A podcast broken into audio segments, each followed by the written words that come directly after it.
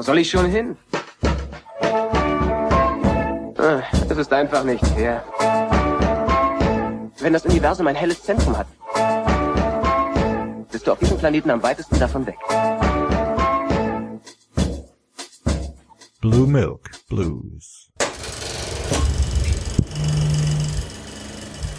Vor langer Zeit begann in einer weit entfernten Galaxis ein fantastisches Abenteuer. Star Wars, Krieg der Sterne. Aufrechte Rebellen treten an zum Kampf gegen den teuflischen Herrscher des Imperiums.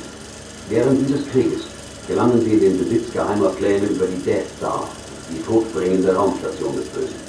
Verfolgt von feindlichen Agenten fliegt Prinzessin Leia zu ihrem Planeten, um mit Hilfe der Geheimpläne den Frieden in der Galaxis wiederherzustellen.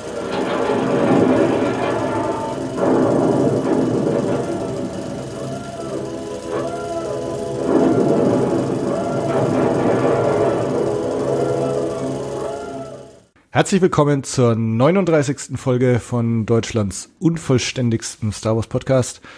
Ich heiße Tobi und sitz hier mit dem Bernd, äh, mit dem Bernd Dötzer, den ihr in Blue mit Blues schon einmal gehört habt und zwar in der Reaktionsfolge auf Last Jedi. Da hatte der Bernd eine Reaktion geschickt per Video. Ich glaube, du hast du hast damals glaube ich richtig lang äh, mir was geschickt gehabt und ich habe das dann irgendwie so auf keine Ahnung Viertelstunde war es dann trotzdem noch runtergekürzt. Äh, genau. Ansonsten kennt ihr den Bernd, äh, wer auf der Norris ForceCon war, hat ihn vielleicht äh, in seinem eigenen Panel gesehen. Äh, die aufmerksamen Star Wars Union Leser äh, sollten ihn eigentlich auch kennen und zwar von den Bernd Dötzer Final Cuts. Wir haben eigentlich seit fast zwei Jahren schon versucht, mal eine Folge aufzunehmen. Jetzt ist endlich soweit. Freut mich sehr. Hi Bernd. Ja, hallo, grüß dich, Tobi. Also ich bin der Bernd Dötzer, 50 Jahre und als Krieg der Sterne, so hieß es ja damals nicht Star Wars, bei uns in Deutschland ins Kino kam, war ich acht Jahre und da hat's mich erwischt und seitdem bin ich dabei als Fan. Wir haben ja jetzt gerade eine alte Super 8 Version gesehen. Ja. Was, was haben wir da jetzt gerade gesehen eigentlich? Das ist das erste, was ich von Krieg der Sterne wirklich als bewegtes Bild gesehen habe, außer halt äh, eine Kinovorschau. Und es ist eine Super 8 Fassung, die gab es damals von Marketing Film. Die kam ziemlich schnell nach der Veröffentlichung in Deutschland auf den Markt, sagen wir mal innerhalb eines Jahres. Allerdings ist es eine geschnittene Fassung. Super 8 ist ja echtes Filmmaterial, nur halt auf 8 mm. Im Kino hast mit 35 mm. Dazwischen gibt's noch 16 mm und Kinomaterial ist sehr teuer. Und darum, damit sich das Privatleute holen können, damals, also die Jungen wissen das ja eigentlich gar nicht, damals hattest du Fernsehen, aber du hattest keine Möglichkeit, irgendwelche Fernsehaufnahmen aufzunehmen und wieder anzuschauen. Und du hattest, ähm, es war auch ziemlich neu, dass man dann ähm, auf Schmalfilm, also 16 oder 8 Millimeter, den Leuten die Möglichkeit gab, Filme zu Hause anzugucken. Und damit es nicht zu teuer wurde, hat man eben 8 Millimeter vor allem genommen. Und man konnte nicht die ganzen zwei Stunden Star Wars nehmen, das hätten die wenigsten gezahlt. Also hat man stark gekürzt und ja, so hatte Marketing Film einmal eine 120 und eine 60 Meter Fassung rausgebracht, was insgesamt ungefähr 25 Minuten Star Wars sind. Krass. Und das war mein erstes Star Wars Filmerlebnis. Das heißt, du hast es gar nicht im Kino gesehen dann damals, sondern tatsächlich ein Jahr später, zwei Jahre Ja. später auf, auf Super 8 8. erst Super mal. 8. Also ich wurde Fan von Krieg der Sterne, ohne dass ich den Film gesehen habe, ja, genau. Wie wurdest du dann Fan? Das allererste, was ich gesehen habe, war vom Bayerischen Rundfunk. Also ich wohne ja in der Nähe von Nürnberg, hört man vielleicht auch. Und da gab's, heute heißt es Kino Kino, früher hieß es Kino Aktuell. Das waren so die aktuellen Kinovorschauen kamen da und Filmbesprechungen. Und da kam Krieg der Sterne doch ziemlich groß in einer Send Sendung vor. Und ich war da mit acht Jahren total begeistert. Da gab es irgendwelche Raumschiffe, die halt wirklich ohne an irgendwelchen Schnüren zu sein, da rumflogen. Und dann gab es da scheinbar echte Laserstrahlen. Ich habe echt gedacht, das sind echte Laserstrahlen. Ich war natürlich begeistert. Und als ich dann, ähm, meine Eltern und ich, wir sind dann immer einkehren gegangen, bei uns dann in der fränkischen Schweiz, in so einer kleinen Wirtschaft in Mittelehrenbach. Da gab's einen Wirtssohn, der also, ich glaube, zwei Jahre älter als ich war. Und der hat mir erzählt, der war im Kino in Krieg der Sterne drin und hat mir das Ganze erzählt. Und auf dem Bierfilzler hat er es dann aufgemalt, wie also wie wird's hin, ne? den, den Stift hinterm Ohr. Und so bekam ich Krieg der Sterne mit, bis ich dann in einem Einkaufszentrum ein Comic gesehen habe, da stand Krieg der Sterne drauf und den wollte ich unbedingt haben. Den hat mir dann meine Mutter gekauft, ja, und das war dann letztendlich das, was mich wirklich Fan werden ließ. Dieses 8 Millimeter, das haben dann auch deine Eltern gekauft oder, oder wie hast du Nee, den nee, nee. Das war so. Ähm, du kannst sagen, 120 Meter war eine Rolle. Das sind so 17 Minuten Film, also Tonfilm in Farbe. Es gab auch schwarz-weiß und ohne Ton, damit es billiger ist. Ähm, kosteten damals circa die Anzahl der Meter in D-Mark. Also 120 Meter, 17 Minuten haben 120 D-Mark gekostet. Ich sage jetzt einfach mal, heute ist ein Euro das, was vielleicht damals eine D-Mark war. Man hat echt viel für eine D-Mark damals gekriegt. Und natürlich haben meine Eltern nicht 120 D-Mark ausgegeben für so einen Film, wo dazu dann noch 60 Meter gefehlt haben, also noch 180 auf keinen Fall. Es gab damals die Vorgänger der Videothek, das waren so, ich nenne es jetzt mal Super 8 Theken. Das müsst ihr euch so vorstellen, wer Videothek kennt, der geht rein, dann hast du Regale und da stehen die, stehen die Videocovers, ja, und du hast da dann den oder den Film ausgeliehen. Und da standen dann nur die Super 8 Covers. Das sind so, ja, eigentlich schon quadratische Schachteln, so in der Länge, sagen wir mal, so 20 mal 20 Zentimeter. Das heißt, du hattest schon ein großes Bild. Du hast, die Rückseite war dann beschrieben mit einzelnen Fotos vielleicht. Und da habe ich mir zum ersten Mal Star Wars ausgeliehen. Mein Vater hat sich, du brauchst erstmal einen Projektor dafür, also Ja, einen, ja. einen Tonfilmprojektor. Es gab ja auch noch Stummfilmprojektor und mit mehr oder weniger Spulenkapazität. Der hat es damals gekauft, weil ich wollte unbedingt Film irgendwas haben. Gut, und dann habe ich mir das ausgeliehen und so habe ich zum ersten Mal Star Wars gesehen, was vielleicht auch ähm, der Grundstein war, was ich ja danach gemacht habe, dass ich eben Krieg der Sterne selber weiter geschnitten habe, denn ich habe ja nur eine geschnittene Fassung gehabt, eine stark geschnittene Fassung. ja. Aber ich kannte die Szenen einerseits aus dem Comic, andererseits aus dem Roman. Also das habe ich gelesen und ich wusste, da gibt's viel mehr. Aha. Hast du dann äh, Imperium schlägt zurück im Kino gesehen oder? Das habe ich im Kino Das gesehen. dann schon. Ja. Okay. Ich habe es jetzt gerade schon angekündigt mit, mit deinem, oder du hast auch gerade erwähnt, mit dem Final Cut. Äh, also das heißt, du bist ein, wie nennt man es, Fan-Editor, ein, ein Also im Englischen sagt man Fan-Editor. ja.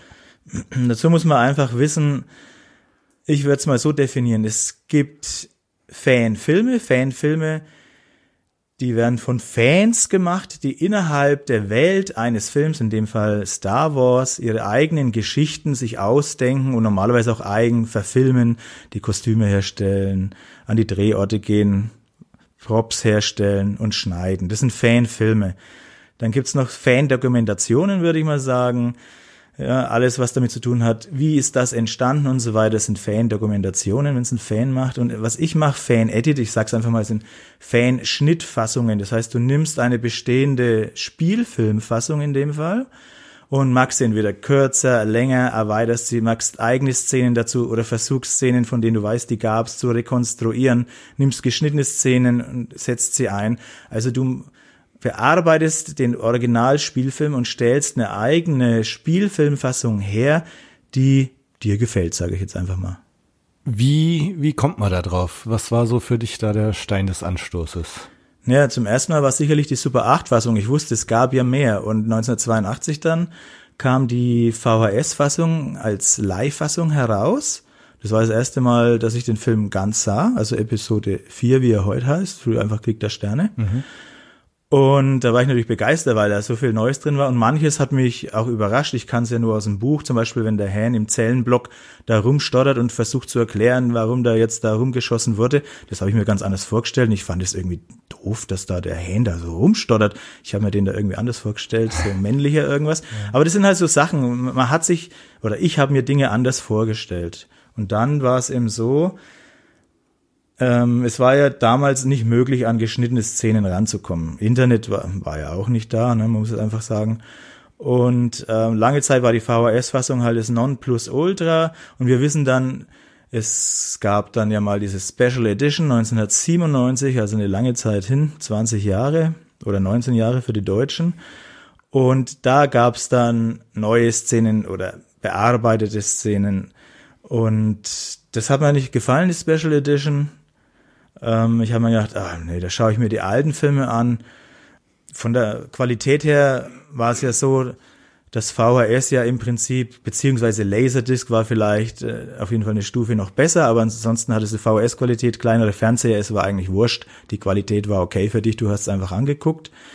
Ähm, dann kam 1998 und da war es so, dass auf der Comic Con in San Diego, da wurden die geschnittenen Luke Big Szenen vorgestellt. Und das war sicherlich der Anstoß, wo ich sagte, Mensch, die will ich auf jeden Fall in meinem Krieg der Sterne haben. Ich habe damals in einem Film- und Videokopierwerk gearbeitet, ähm, über sechs Jahre lang im technischen Bereich, habe selber Film abgetastet, Super 8, 16, 35 Millimeter und vor allem auch Videokopien, professionelle und auch normale VHS und so weiter. Und da hatten wir mal einen Auftrag, war auf einmal, Luke war auf einmal da und ich dachte, hä, wie kommt der da her? Das habe ich ja so noch nie gesehen. Und es wurde, entweder war das auf der Con direkt abgefilmt oder jemand hatte schon diese Behind the Scenes oder Behind the Magic, so hieß es, äh, CD-ROM, da genau, waren die Szenen drauf und hat es dann von der Leinwand abgefilmt, ich weiß nicht mehr genau, wie es war.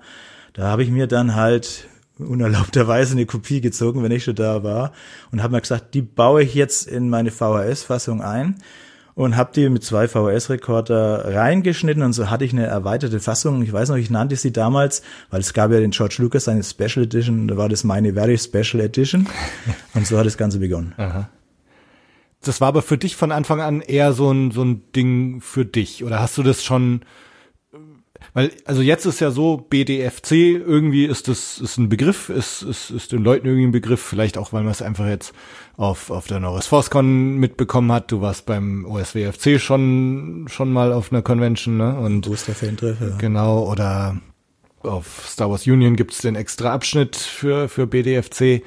War das von Anfang an eine Sache, die du teilen wolltest oder war das eher so dein Privatding? Nee, das war mein Ding. Ich wollte halt meine Fassung haben, ja. ja so fing das an. Ich habe mir dann auch aufgrund dessen dann 98 ein eigenes digitales Schnittgerät äh, gekauft. Also ich meine, vieles war damals ja noch analog schneiden, auch im professionellen Bereich. Und es war ein einfaches Schnittgerät, äh, ein ja, separater Computer sozusagen mit der entsprechenden Software. Und da habe ich dann eben eine VHS-Fassung mir ausgesucht, reingespielt und habe es dann ähm, wirklich digital geschnitten, was ich vorher auf VHS zwischen zwei VHS-Rekordern hatte. Und da habe ich mich dann hingesetzt und gesagt, okay, da geht doch noch mehr. Ich kenne das Making of und ich kenne einige Sachen aus dieser und jener Quelle, selbst wenn es nur Fotomaterial war, kann ich da was machen. Da habe ich Türkei-Urlaub gemacht und mich dann am Pool hingesetzt und nochmal den Roman gelesen und Stellen aufgeschrieben, wo ich dachte, da lässt sich irgendwas machen mit Material oder ich mache selber was. Und so fing das Ganze an. Es war nur mein Ding. Mhm. Jetzt ist ja so, dass ähm, also das erste Mal, dass ich von dir mitbekommen habe, war in dieser uh, The People vs. George Lucas Doku. Uh, und wenn ich mich recht erinnere, kommst du in dieser Doku zu einem Zeitpunkt vor, wo es, glaube ich, um das Thema Special Editions geht und um das Thema, dass George Lucas, es gibt ja irgendein so Interview, wo er mal so, so auf, auf so Fan, äh, Anklagen reagiert, dass, dass er ihnen ihr, ihr Star Wars, wie sie es aus dem Kino kennen oder als Kinder kennen, irgendwie wegnimmt und äh, George Lucas, es, es war dann ja auch so, dass er dann nach den Special Editions hieß es, das ist jetzt das offizielle Star Wars, die, das alte Star Wars gibt's nicht mehr, wirst du auch nicht mehr kaufen können, die DVDs und, und was jetzt halt rauskommt, wird alles die Special Edition sein und das ist jetzt das definitive Star Wars und die Leute haben sich aufgeregt drüber. Und er hat gesagt, was soll er denn ist doch mein Ding. Und das ist so meine Erinnerung, dass in dem Zusammenhang dann diese Fan-Edits erwähnt wurden. Ja, die Fan-Edits wurden erwähnt, aber es hat hin und her gesprungen. Ich glaube, das war ist schon wieder lang her, ja. aber ich glaube, es waren ähm, zwei Segmente, wo ich drin war. Ich habe es damals zum ersten Mal gesehen am Filmfest in München. Da lief das ja offiziell. Der Alexandre Philippe, das ist also der Regisseur, der hat mich angerufen und hat gesagt, er ist in München, ob ich nicht kommen will. Und dann bin ich halt gekommen und habe mir das Ganze angeguckt, habe es zum ersten Mal gesehen. Ähm, ja, es ist sehr kurz. Klar, er hat viel wichtige Leute gehabt, äh, die da interviewt waren und auch viel kürzen müssen. Das weiß ich von ihm selber. Viele interessante Sachen. Ähm, ich war, ich war ja, damit zufrieden, sage ich jetzt mal. Das eine, da war mit einer tollen Musik unterlegt, das fand ich cool, das andere fand ich weniger cool, da habe ich nicht so gut mich angehört und auch die Qualität war noch viel schlechter als was halt wirklich mal Fan-Edit ist, der auf einer VHS-Basis ja, ja. ja, steht. Aber ich war sehr positiv gegenüber George Lucas, denn im, er kann natürlich machen, was er will, oder damals konnte er machen, was er wollte. Aber er hat mich ja inspiriert, ne? Das ist ja das. Und er hat mir ja auch die Möglichkeit gegeben, da kommen wir vielleicht später drauf. Er hat, nachdem ich gesagt habe, ich mache sowas, hat er mich ja auch nicht irgendwie verfolgt, sage ich mal, mhm. weil ich habe ja mich auch an gewisse Regeln gehalten. Zum Beispiel? Zum Beispiel, dass ich erstens mal, also ich habe mir so einen eigenen Kodex auferlegt. Ich habe mir gedacht, ich nenne es Bernd Dötzers Final Cut, weil es ja wirklich meine eigene Fassung ist. Das war immer nur meine Fassung. Ja. Und ein anderer, der sieht, der sagt vielleicht, boah, das gefällt mir ja überhaupt nicht, ne? Der hat halt einen anderen Geschmack, ne? Der würde, selbst wenn es verändert, seine eigene Fassung machen. Also mein Namen muss das Ding tragen, habe ich mir gesagt. Ich sag dem Filmemacher Bescheid, wenn ich so einen so einen äh, Fan-Edit mache. Also ich habe da auch Lucasfilm angeschrieben, also die wissen, dass es mich gibt. Und ich nehme auch nicht die beste Qualität. Damals gab es es nicht, heute hast du es ja in HD und Sound X.xy so auf die Art. Und ich nehme halt im Prinzip analog das Bild runter über zum Beispiel S-Videokabel und so auch den Ton, so dass wirklich eine deutlich bessere Qualität immer noch dem den wirklichen Rechteinhaber äh, zusteht. Und ähm, ja, ich habe mir auch gesagt, ich werde es nicht im Internet veröffentlichen den ganzen Film. Drum gibt's auch da eigentlich nur Ausschnitte und so weiter. Also, und das war eine Sicherheit mir gegenüber, dass ich halt eine Chance habe, nicht, dass die mich da verklagen, was willst du schon gegen so einen Konzern tun und so weiter. Okay, also dann machen wir jetzt weiter. Wir, wir hatten jetzt gerade einen äh, kurzen technischen äh, ja, Fehler nicht. Die Karte war halt voll. ähm, wo waren wir jetzt gerade? Du hattest jetzt erzählt von deinem Kodex und äh, dass du das bei Lucasfilm angekündigt hast, dass du da nicht verklagt wirst und dass du das Ganze auch nicht online hochlädst und dass du das BDFC oder Bernd Dötzers Final Cut nennen wolltest. Also das ist dein Ding. Und du hattest jetzt gerade noch angesetzt, dass du dann aber irgendwie gedacht hast, dass du es Freunden zeigen wolltest oder so, ne? Ja, es war halt ziemlich viel Aufwand. Ne? Im Laufe der Jahre sagst du dir, okay, muss nicht unbedingt alles für mich sein. Ich habe es halt Freunden gezeigt und die fanden das okay. Und dann habe ich mir gedacht, es gibt bestimmt Fans, die halt mehr sehen wollen, so wie ich. Also einfach mehr sehen, weil die Fassung von Episode 4, die ich mache, ist ja wirklich eine Erweiterung. Da wird ja nichts rausgekürzt und so weiter, sondern es ist wirklich eine Erweiterung. Und so habe ich immer beim Official Star Wars Fanclub in Deutschland nachgefragt. Da muss ich mich noch bedanken bei Marco Frömter, den ich ja als erstes so als Kontakt hatte. Mit dem habe ich auch Jahre vorher haben uns Material ausgetauscht. Und beim Robert Eiber, der damals der Chef war von dem Ganzen oder noch ist. Ja. Und äh, nochmal danke an euch. Und wir haben das dann beim Osterfan-Treff äh, irgendwo auf dem Lande habe ich das dann zum ersten Mal vorgeführt, eine Anzahl von Fans. Also war keine allzu große ja, Gruppe. Ja. Jetzt wollte ich nochmal kurz zurück zum People vs. George Lucas. Da noch zwei kurze Fragen. Das eine, wie kam es dazu eigentlich? Wenn du das eigentlich eher so am Anfang immer klein gehalten hattest, ich weiß gar nicht, wann diese Doku rauskam, Mitte der 2000er oder so, ne? Oder? Ich glaube 2010 oder so. Ja. Ich kann es nicht mehr genau okay, sagen. Okay, also na gut, muss ja nach Episode 3 eigentlich gewesen sein irgendwann. Ne? Und das heißt, hattest du zu dem Zeitpunkt schon irgendwie dann doch mehr Bekanntheit in der Öffentlichkeit oder, oder wie kam es? Nee, Bekanntheit in der Öffentlichkeit habe ich im Prinzip gar nicht, ja. muss man sagen. Ähm, ich habe es wahrscheinlich, ich weiß nicht mehr genau, ich habe es wahrscheinlich mitbekommen im Internet, denke ich, und habe ihn dann angeschrieben. Ich glaube nicht, dass wir uns vorher schon Kontakt hatten, das weiß ich jetzt nicht. Aber ich denke, ich habe ihn angeschrieben und musste halt dann so ein Protokoll erfüllen. Ich habe ja das Ganze auf ähm, Mini-DV-Kassette gehabt, die man so in den normalen Camcordern verwendet und im ja, europäischen PAL-System also ich musste ihm eine Kopie davon senden und natürlich auch so einen Vertrag unterschreiben. Sie haben es dann rechtlich geprüft, was sie verwenden können, damit sie keine Probleme bekommen und haben das Material per Normwandlung und so weiter in, auf ihr Format dann umgetauscht und natürlich blieb nicht viel von der Qualität übrig, äh, aber das ist ja auch in Ordnung. Man muss nicht immer die beste Qualität ja, haben, um ja. Spaß zu haben.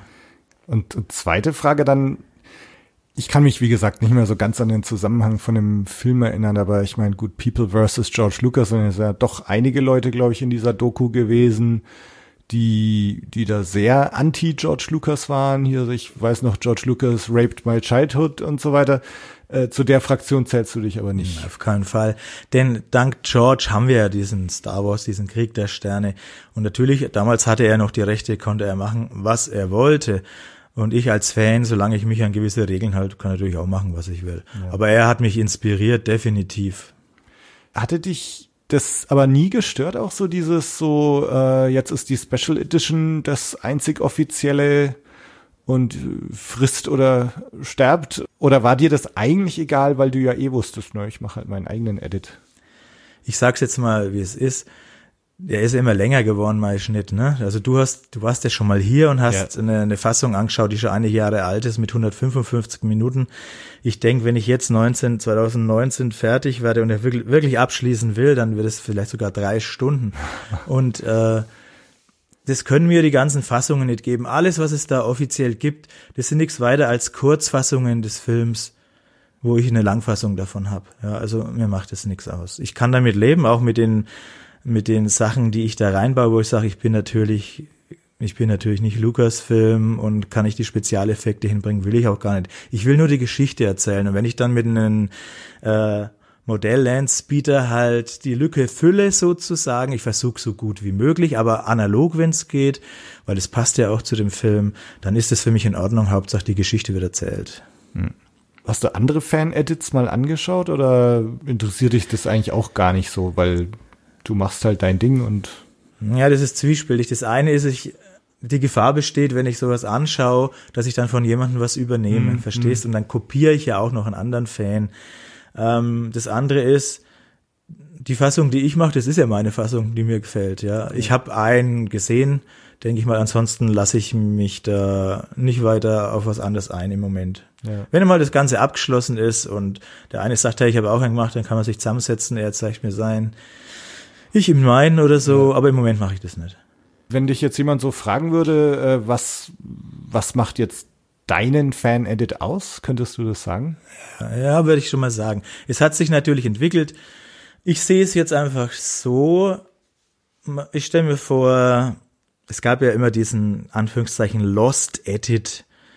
Und zwar, das war eine Rohschnittfassung, ähm, die George Lucas aber nicht gefallen hat. Da hat er dann auch den Schnittmeister gefeuert und nochmal alles von vorne gemacht. Und man muss aber sagen, solche Rohschnittfassungen, es gibt nicht den einen Rohschnitt und dann gibt's den Rohschnitt von fünf Wochen später, sondern es wird ja laufend daran gebastelt. Jeden Tag ist der Schnitt anders oder sowas. Und dieser, dieser Lost Edit, das war ja nix weiter als auch viele oder wahrscheinlich durchgehend Schwarz-Weiß-Aufnahmen mit vielen Tonlöchern und so weiter. Es war keine Spielfilmfassung. Was ich mache, ist ja eine Spielfilmfassung, man soll sie angucken können eigentlich schon eine geschliffene Fassung, wo also wirklich komplett vertont wurde, wo nur einzelne Löcher drin sind, die noch mit sogenannten Animatics versehen sind. Also nicht fertiggestellten Aufnahmen, sondern hast da wirklich eine Modellaufnahme, wo man sieht, ist noch ein Modell, aber da weiß man, da soll dann wirklich ein perfekter Landspeeder drüber.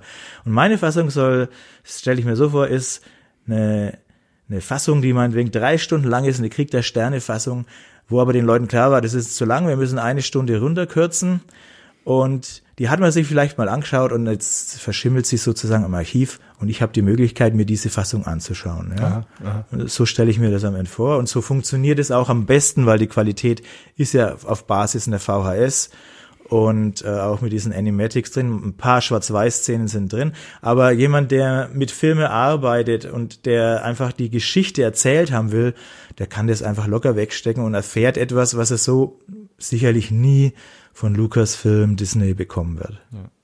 Das heißt, dein Anspruch ist jetzt auch gar nicht hier irgendwie eine perfekte Version, die perfekt ausschaut und so, sondern einfach, also es ist schon sowas, Ärmel hochkrempeln und jetzt machen wir einfach mal und, und auch Mut zum Imperfektionismus. Ja, darum habe ich ja auch ähm, so ein kleines Video veröffentlicht, äh, wo halt wirklich diese Landspeeder-Aufnahmen drin sind. Ne? Das war mhm. das, dass man einfach mal sieht. Das ist so das Extremste mit, außer halt die Schwarz-Weiß-Szenen oder sowas. Ne? Und wer damit leben kann, da passt es. Also die Sache 4K, das ist ja, also ich habe ja mal professionell auch gearbeitet im Kopierwerk und so weiter.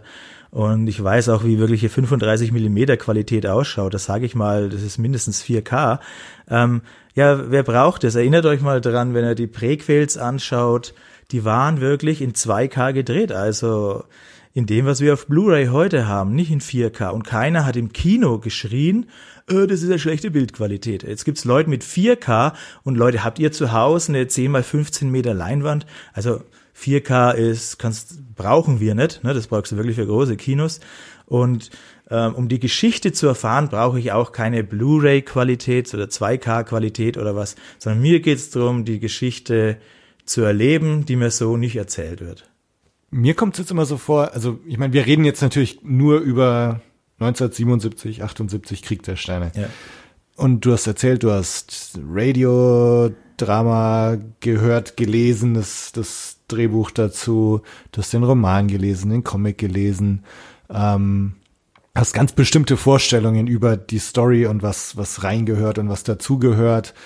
Ist Star Wars für dich in erster Linie dieser eine Film, weil du dich jetzt auch beim, beim Edit so auf diesen einen Film konzentrierst? Das ist halt der Anfang. Ja. Und was viele Jüngere vielleicht ja falsch machen ist, sie sie sehen halt nicht, dass der Anfang das Entscheidende ist. Mhm. Also deine Eltern sind zusammengekommen und du bist raus geworden. Hätten sie das nicht gemacht, wärst du nicht da. Und ohne jetzt Krieg der Sterne und dann aber auch das Imperium schlägt zurück, wird es die ganzen anderen Filme nicht geben. Man muss einfach sagen, ohne den Erfolg von Krieg der Sterne hätte es entweder keinen Film gegeben oder die neuen Abenteuer des Luke Skywalker, diese allerersten Expanded Universe Roman, der war eigentlich dazu gedacht, eine Fortsetzung zu werden, die auf diesem Dschungelplaneten nur mit Luke und Leia und den Droiden spielt, ja, also eine Billigfortsetzung sozusagen. Nachdem der Erfolg so groß wurde, haben sie gesagt, wir machen eine richtig große Fortsetzung. Dann kommt das Imperium schlägt zurück. Erwin Kirschner hat Regie geführt, ihm war klar, weil Lukas es gesagt hat, ähm, das Ding muss ein Erfolg werden weil sonst gibt's nichts mehr. Ja, der Lukas hat sich ja da auch äh, in Schulden reingesetzt und so weiter. Und Imperium schlägt zurück wurde ein Erfolg und daraus konnten wirklich die ganzen anderen Filme entstehen. Das muss man einfach mal sich klar werden. Und daher sind diese zwei Filme die wichtigsten Filme. Sonst gäbe die ganze Saga nicht. Und es ist ganz egal, ob man jetzt die Prequels mag oder die Sequels oder die klassischen oder die einen nicht. Dieses Ganze würde es nicht geben ohne diese zwei Filme. Und das muss man immer wieder klar sehen, auch wenn man sagt, ja, mir gefällt das oder das nicht. Die sind einfach wichtig für die Historie der Saga. Du hast aber nie mit dem Gedanken gespielt, auch ein BDFC zu Imperium zu machen? Klar, doch. doch. Gibt's auch schon äh, Szenen, die ich gemacht habe, aber ich habe nie angefangen. Also ich habe nie den ganzen Film eingespielt und angefangen, ähm, alles an geschnittenen Szenen einzuspielen und reinzubauen. Nur einzelne Szenen. Aber wenn ich jetzt diese Episode 4 Fassung dieses Jahr beende, dann werde ich so nebenher Episode 5 machen. Okay, okay. Und Episode 1 hast du auch noch gemacht, ne? Episode 1 habe ich gemacht. Ähm, die ist ja auch gerade auf dem Schnittgerät wieder drauf und ich wollte sie jetzt halt so bearbeiten, dass ich 2019 sage, Schluss damit, Episode 1 ist fertig. Das sind jetzt noch ein paar geschnittene Szenen dazugekommen, die ich jetzt noch reinbauen wollte und drum zieht sich's hin, aber in den nächsten Wochen ist Episode 1 fertig endgültig fertig. Ja. Dann wird Episode 4 fertig und ich arbeite noch an eigenen Projekten und so weiter. Also ja. es gibt immer wieder was. Ja, na, da, da können wir uns dann auch nochmal gesondert drüber Auf jeden Fall, ja. ja. Also genau, du hast jetzt eigentlich schon ein bisschen erzählt, wie, wie das alles losging mit Luke und Bix und, und ähm, wo du das Material dann auch herbekommen hast. Wie war das dann so in den Anfangszeiten? Also wahrscheinlich hast du dich doch ähm, das muss doch eine richtig coole so Detektivarbeit eigentlich gewesen sein. Ne? Du wusstest eigentlich vom Drehbuch und von Radiodrama und so bestimmte Szenen, die dir gefallen haben, die du gerne hättest. Und dann irgendwie so auf die Jagd nach diesen Szenen zu gehen, so stelle ich mir das vor, ja. irgendwie in den Anfangszeiten muss doch irgendwie. Klar.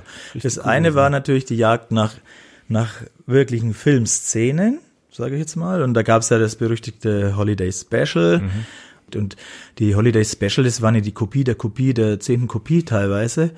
Also mit sehr, das nimmt ja dann ab, äh, weil es analoge Kopien sind, die Bildqualität ist ja nicht wie heute digital, dann ist eine 1 zu 1 Kopie, so ein Klon.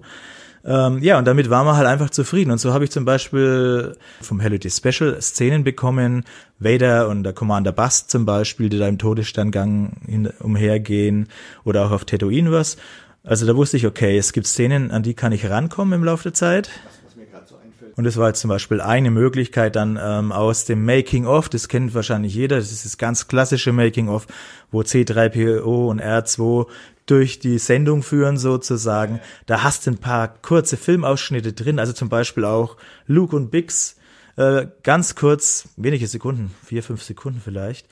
Die habe ich auch übernommen zum Beispiel, so als äh, Zwischenschnitt zwischen den geschnittenen Szenen da passt es gut rein und habe extra Ton aufgenommen äh, mit so einem Rollschuh auf dem Sand, wie dann dieser eine Droide vorbeirollt, das war ja ohne Ton und so weiter. Also solche kleinen Ausschnitte hatte ich und dann war die Frage, kann ich äh, aus Fotos Szenen übernehmen? Also wenn Luke äh, mit seinem Feldstecher sozusagen da gen Himmel schaut und die Schlacht nochmal sehen will, und Bix zeigen möchte.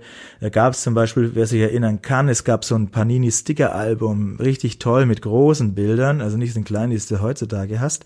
Und da war eine Aufnahme drin, also ein Foto sozusagen, wo der Blockadebrecher von der Lea in der Dockbucht des Sternenzerstörers drin ist. Ne? Und äh, ich dachte, ah, das schaut cool aus, das Foto. Ähm, und das könnte ich doch nehmen als Bild, wenn der Luke durchschaut. Also habe ich das per Dia, per Dia noch, ne, Foto, richtig Foto abfotografiert auf Dia und mit dem Projektor an die Wand geschmissen und habe dann mit der Videokamera so wackelig dahin gezoomt. Und mit solchen einfachen Sachen kriegst du halt dann auch Videosequenzen. Ja. Ähm, oder das andere ist mit, mit, mit zum Beispiel so einem Pappaufsteller von C3PO, äh, was gemacht ähm, und lauter solche Dinge halt. Ja. Und dann gab es noch die Behind the Magic CD-ROM, ne? Und ist es jetzt leichter geworden, Sachen zu finden? Also war das, war das irgendwie aufregender in den 90ern? Oder, oder, oder hast du jetzt eh das Gefühl, du hast eigentlich alles beieinander jetzt inzwischen und?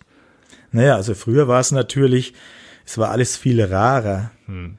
Heute hast du dann Zusatzmaterial mit geschnittenen Szenen, ähm, mit mit Szenen, die nicht geklappt haben und so weiter. Das kannst du natürlich dann locker runternehmen von deiner DVD oder was auch immer für ein Medium du hast und verwenden. Und früher war alles schlechtere Qualität, sage ich mal, mit der du aber gelebt hast mhm. und du warst froh, dass du es hattest. Heute flugst vielleicht, Mensch, warum gibt's das noch nicht? Oder in höherer Qualität, heute ist man sehr verwöhnt, aber es bietet natürlich Möglichkeiten in einer viel besseren Qualität äh, Szenen zu rekonstruieren oder eigene Szenen zu kreieren, weil du halt, wenn du auf DVD oder Blu-ray-Material zugreifst, hast du eine viel bessere Qualität und es schaut in Anführungszeichen professioneller aus. Mhm. Aber das ist immer das, was ich vermeiden möchte. Ja, ja. Es soll nicht professionell wirken, ja. ja. Aber es macht dir also es macht dir nach wie vor Spaß. Also du sagst jetzt nicht, irgendwie hat es früher mehr Spaß gemacht, weil es irgendwie noch schwieriger war, an die Sachen ranzukommen. Nee, also heute ist es so, dass ja eigentlich ein Überschuss an Material. Theoretisch ja, ja. könnte die Fassung wahrscheinlich dreieinhalb Stunden werden, ja, weil du ja, theoretisch. Ja. Gut. Und dann erzähl uns doch einfach mal über so ein paar wichtige Szenen, die jetzt neu dazugekommen sind, die, weil ich meine, dein Final Cut ist ja jetzt tatsächlich einer, du hast also, hast du überhaupt was rausgeschnitten? Nee, oder? Einzelne Bilder, mal da oder da eine Sekunde. Ja. Ton ist manchmal ein bisschen weggefallen. Okay. Ein Musikstück von John Williams, das versuche ich noch irgendwo einzubauen. Ja. Dafür kam das Thema von Lea, das richtig toll ja. ist, das kam mit rein. Okay, aber also du bist jetzt nicht einer wie die, es gibt ja irgendein äh, Episode 1 Ding, wo sie komplett Jar Jar Binks draußen haben und so. Also Episode 1 habe ich auch mindestens ja. 10 Minuten rausgeschnitten, okay, okay. aber nicht ganz den Jar Jar ja. Binks. Aber ja. Episode 4 ist wirklich eine Erweiterung. Ist Erweiterung, ja. Ja, dann lass uns doch über diese Erweiterungen einfach mal reden. Ich versuche jetzt einigermaßen mal chronologisch davor zu gehen, nur die größeren Szenen. Ähm, Manchmal machen wir aber auch einen Sprung. Ja. Mal gucken, wie es wird. Genau. Ich meine, das Wesentliche natürlich ist äh, Luke und Bix, diese geschnittenen Szenen, die machen ja schon etliche Minuten aus. Und zuerst haben wir ja die Szene mit Luke in der Wüste, mit dem Droiden, der in der Filmfassung am Ende noch kaputt geht. Er ist da am Reparieren, am Gucken, sieht äh, oben irgendwas, so Laserbolzen da rumfliegen und so weiter und denkt, jetzt muss ich da im Landspeeder springen und Bescheid geben. Das ist natürlich drin und ich habe es auch wirklich so gemacht, dass es ähm, chronologisch mit eingebaut ist. Das heißt, die Verfolgungsjagd zwischen dem Sternenzerstörer von Darth Vader und Leas Schiff, die wird auch unterbrochen. Mhm. Ja, also, aber es, es kommt gut rüber, finde mhm, ich. Mhm. Und es ist wie mit allen bei Star Wars, man gewöhnt sich dran, wie man es öfters gesehen hat. so auf die Art. Also die Szene ist drin, nur am Ende geht eben der Droide nicht kaputt. Dann geht's eben weiter. Die anderen Luke und Big Szenen finde ich enorm wichtig, denn sie lassen Biggs, den wir ja sonst nur am, am Ende in der offiziellen Fassung sehen, wo wir denken, ja, der Luke hat sich jetzt während, während des Briefings, wie man den Todesstern zerstört, jetzt mal mit einem Piloten da angefreundet. Allerdings hat er ja schon vorher auf Tatooine mit seinem Onkel was von Biggs gesagt. Das ist also, wenn man drüber nachdenkt, ein bisschen seltsam. Ja. Ähm, jetzt haben wir wirklich viele Minuten Biggs und Biggs hat äh, in meiner Fassung, würde ich sagen, eigentlich äh, genauso eine Rolle wie Han Solo. Also er wächst enorm und er ist, finde ich, auch für die Geschichte sehr wichtig für Luke Skywalker, denn Luke ist im Prinzip allein auf diesem Wüstenplaneten zurückgeblieben. Bix war sein bester Freund. Die Clique, die er da hat an der Toshi Station, die sind welche, die ihn doch nicht ganz so ernst nehmen. Das kriegt man auch im Radiodrama mit mhm. und so weiter. Er ist halt mehr der Träumer und der Jüngere. Und dann kommt Biggs zurück und Biggs war die Nummer eins und sobald er da ist, ist er wieder die Nummer eins der Clique. Und ähm, ich denke, es ist so, weil Biggs wegging, wollte auch Luke auf die Akademie, also weg. Mhm. Aber nur weil Biggs wegging. Und Biggs hat ihm gezeigt, es geht auch. Aber Luke ist noch so, so sehr in seiner kleinen Welt drin, dass er eigentlich nicht weg kann. Und der Onkel hält ihn davon ab. Wir wissen ja warum eigentlich. Ne? Mhm. Ähm, zuerst denken wir, es ist ein böser Onkel, aber eigentlich will er ihn schützen. Ähm, aber der Luke schafft's nicht von selbst außer es passiert etwas außergewöhnlich, was ja dann auch wirklich passiert. Und das Ganze ist ja wirklich stark gefilmt. Wenn man mal guckt, das ist ja alles fast eine Einstellung jeweils. Das heißt, die Kamera wird nicht abgeschalten, höchstens mal ein Schnitt drin. Das heißt, die Schauspieler mussten ja wirklich was leisten. Und die waren ja unter Zeitdruck, die hatten nicht viel Zeit damals. Und die beiden spielen wirklich toll. Die, das wünscht sich der Regisseur. Die kennen ihren Text, ja. Die, das funktioniert zwischen denen funkt's. Und für mich ist es so, wie wenn zwei Brüder zwei Brüder da Abschied nehmen dann. Sie treffen sich wieder und nehmen Abschied. Ähm, und Bix geht wieder weg von Tatooine. Ich sehe es auch fast so wie zwei Liebende eigentlich. Also jetzt nicht in so homosexuellen Sinne, aber ja, die zwei lieben sich. Sie sind wie Brüder, ne? Mhm, so auf die mhm. Art. Und so ist das Ganze gefilmt und so habe ich mir auch die Musik dann ausgewählt. Ähm, John Williams Musik natürlich, die dazu passend ist, wie ich finde. Und Bix ist der ganz wichtige Typ in der Geschichte, denn später, da kommen wir noch drauf, wenn Bix weg ist, ist Luke allein auf sich gestellt. Und das ist eigentlich Bix Aufgabe, ja, den Stab zu übergeben an Luke. Jetzt bist du dran und besiegst das Imperium. Du sagst John Williams Musik, hast du da John Williams Star Wars Musik verwendet oder ja, ja Star Wars Sister and Brother. Okay, okay. verwendet, ne? Okay, und das passt ja. hervorragend dafür. Und also Bix ist mir echt ans Herz gewachsen und ganz, ganz wichtig. Ähm, es gibt aber noch eine Szene, die ich eingebaut habe, jetzt ziemlich zum Schluss hin, weil ich mir immer dachte, Mann, George Lucas und seine Frau Marcia, die sind ja entscheidend für diesen Film, aber sie sind nicht in dem Film drin und ich finde, sie haben sich's verdient. Und so ist eine zusätzliche kurze Szene, die da an der Toshi Station spielt, wirklich mit George Lucas, Marcia Aha. Lucas, mit Gary Kagan, der Biggs spielt und mit Mark Hamill, der Luke spielt. Aha. Und ich habe äh, Ton aus dem äh, Radiodrama genommen und wirklich versucht, eine Szene reinzubringen, die einigermaßen lippensynchron ist und passt. Und ich finde, sie, sie passt wie die Faust aufs Auge. Ich werde sie mal kurz äh, mitteilen. Ähm, die Marcia, die hat so einen blauen Anzug an und es wirkt eigentlich, es passt eigentlich gut äh, zur Garderobe damals, würde ich mal sagen. Und die macht einen Bix so ziemlich an, ja. Also sie versucht da den Bix, der damals Nummer eins war und schick ausschaut in seiner Uniform, schöne Augen zu machen. Und der Luke, äh, der Luke sagt also zum Biggs, äh, du warst immer die Nummer eins hier, du warst es, der die Dinge erst ins Laufen brachte, ermöglicht hat. Und der Biggs sagt, äh, ja, aber auf der Akademie, da sind viele wie ich, die daheim Nummer eins waren. Ich bin jetzt nur einer von vielen und so weiter. Und der Luke sagt dann, ja, ja, aber du hast es geschafft, im Prinzip hier wegzukommen und die Träume zu erfüllen. Ne? Und die Marcia, die will dann ein bisschen Luke zusprechen und sagt halt dann, macht ja nichts draus, Luke, ne, dass du halt jetzt noch da bist, weil die sind ja auch da. Man muss es ja auch sehen, es ist, die sind auch nicht weggekommen ja. und sind älter, ja. Äh, Und der Luke ähm, sagt dann noch zum Biggs, zumindest du wirst all die Orte sehen, über die wir immer uns unterhalten haben. Ne? Und der Biggs, der sagte dann, ja, so wird's wohl sein. Ne? Also so ist es im Moment. Ja. ja. Und es ist, glaube ich, toll. Es zeigt die Situation vom Luke. Ich habe eine Version von dir mal gesehen, wo du, wo du selbst auf Deutsch synchronisiert hast. Hast du es jetzt auf Deutsch oder auf Englisch gemacht? Nee, ist alles in Englisch. Ist alles in Englisch. Das, was du gesehen hast, das war einfach eine Testfassung ganz Aha. am Anfang, weil die geschnittenen Luke-Szenen gibt's ja nicht in Deutsch. Ja, ja. Und das war eine Testfassung. Wie ist es, wenn ich es in Deutsch mache? Lassen Sie. Na, lass mich mal sehen. Das ist keine Schlacht, Alter. Vermutlich ein Frachter. Die hängen da nur so rum. Aber da waren eben noch Schüsse zu sehen. Hey! Habt ihr schon hundertmal gesagt, Luke, die Rebellion findet weit draußen von hier statt. Dieser Planet hier ist nur Müll.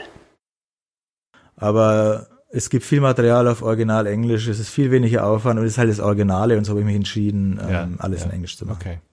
Also ich übersetze hier, das was ich hier mache, für euch da, die dazuhören, ist, ich übersetze es halt. Ja, ja.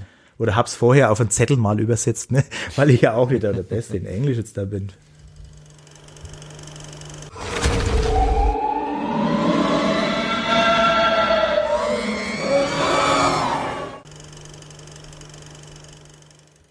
Gut, nachdem käme dann zum Beispiel, das wissen manche, der R2 begegnet dem Kreiddrachen. Das ist, finde ich, eine schöne Szene. Wo hast du die herbekommen? Ähm, erstmal muss ich mal wie, suchen, wie schaut denn so ein Kreiddrache aus? Und ähm, eigentlich will ich ja immer Sachen einbauen, die möglichst original sind oder von offiziellen Lukas-Film-Veröffentlichungen oder von Leuten, die an Film mitgemacht haben, äh, veröffentlicht wurden oder gemacht wurden, einbringen in meinen Schnitt, bevor ich selber meine Sachen mache, also selber was produziere sozusagen.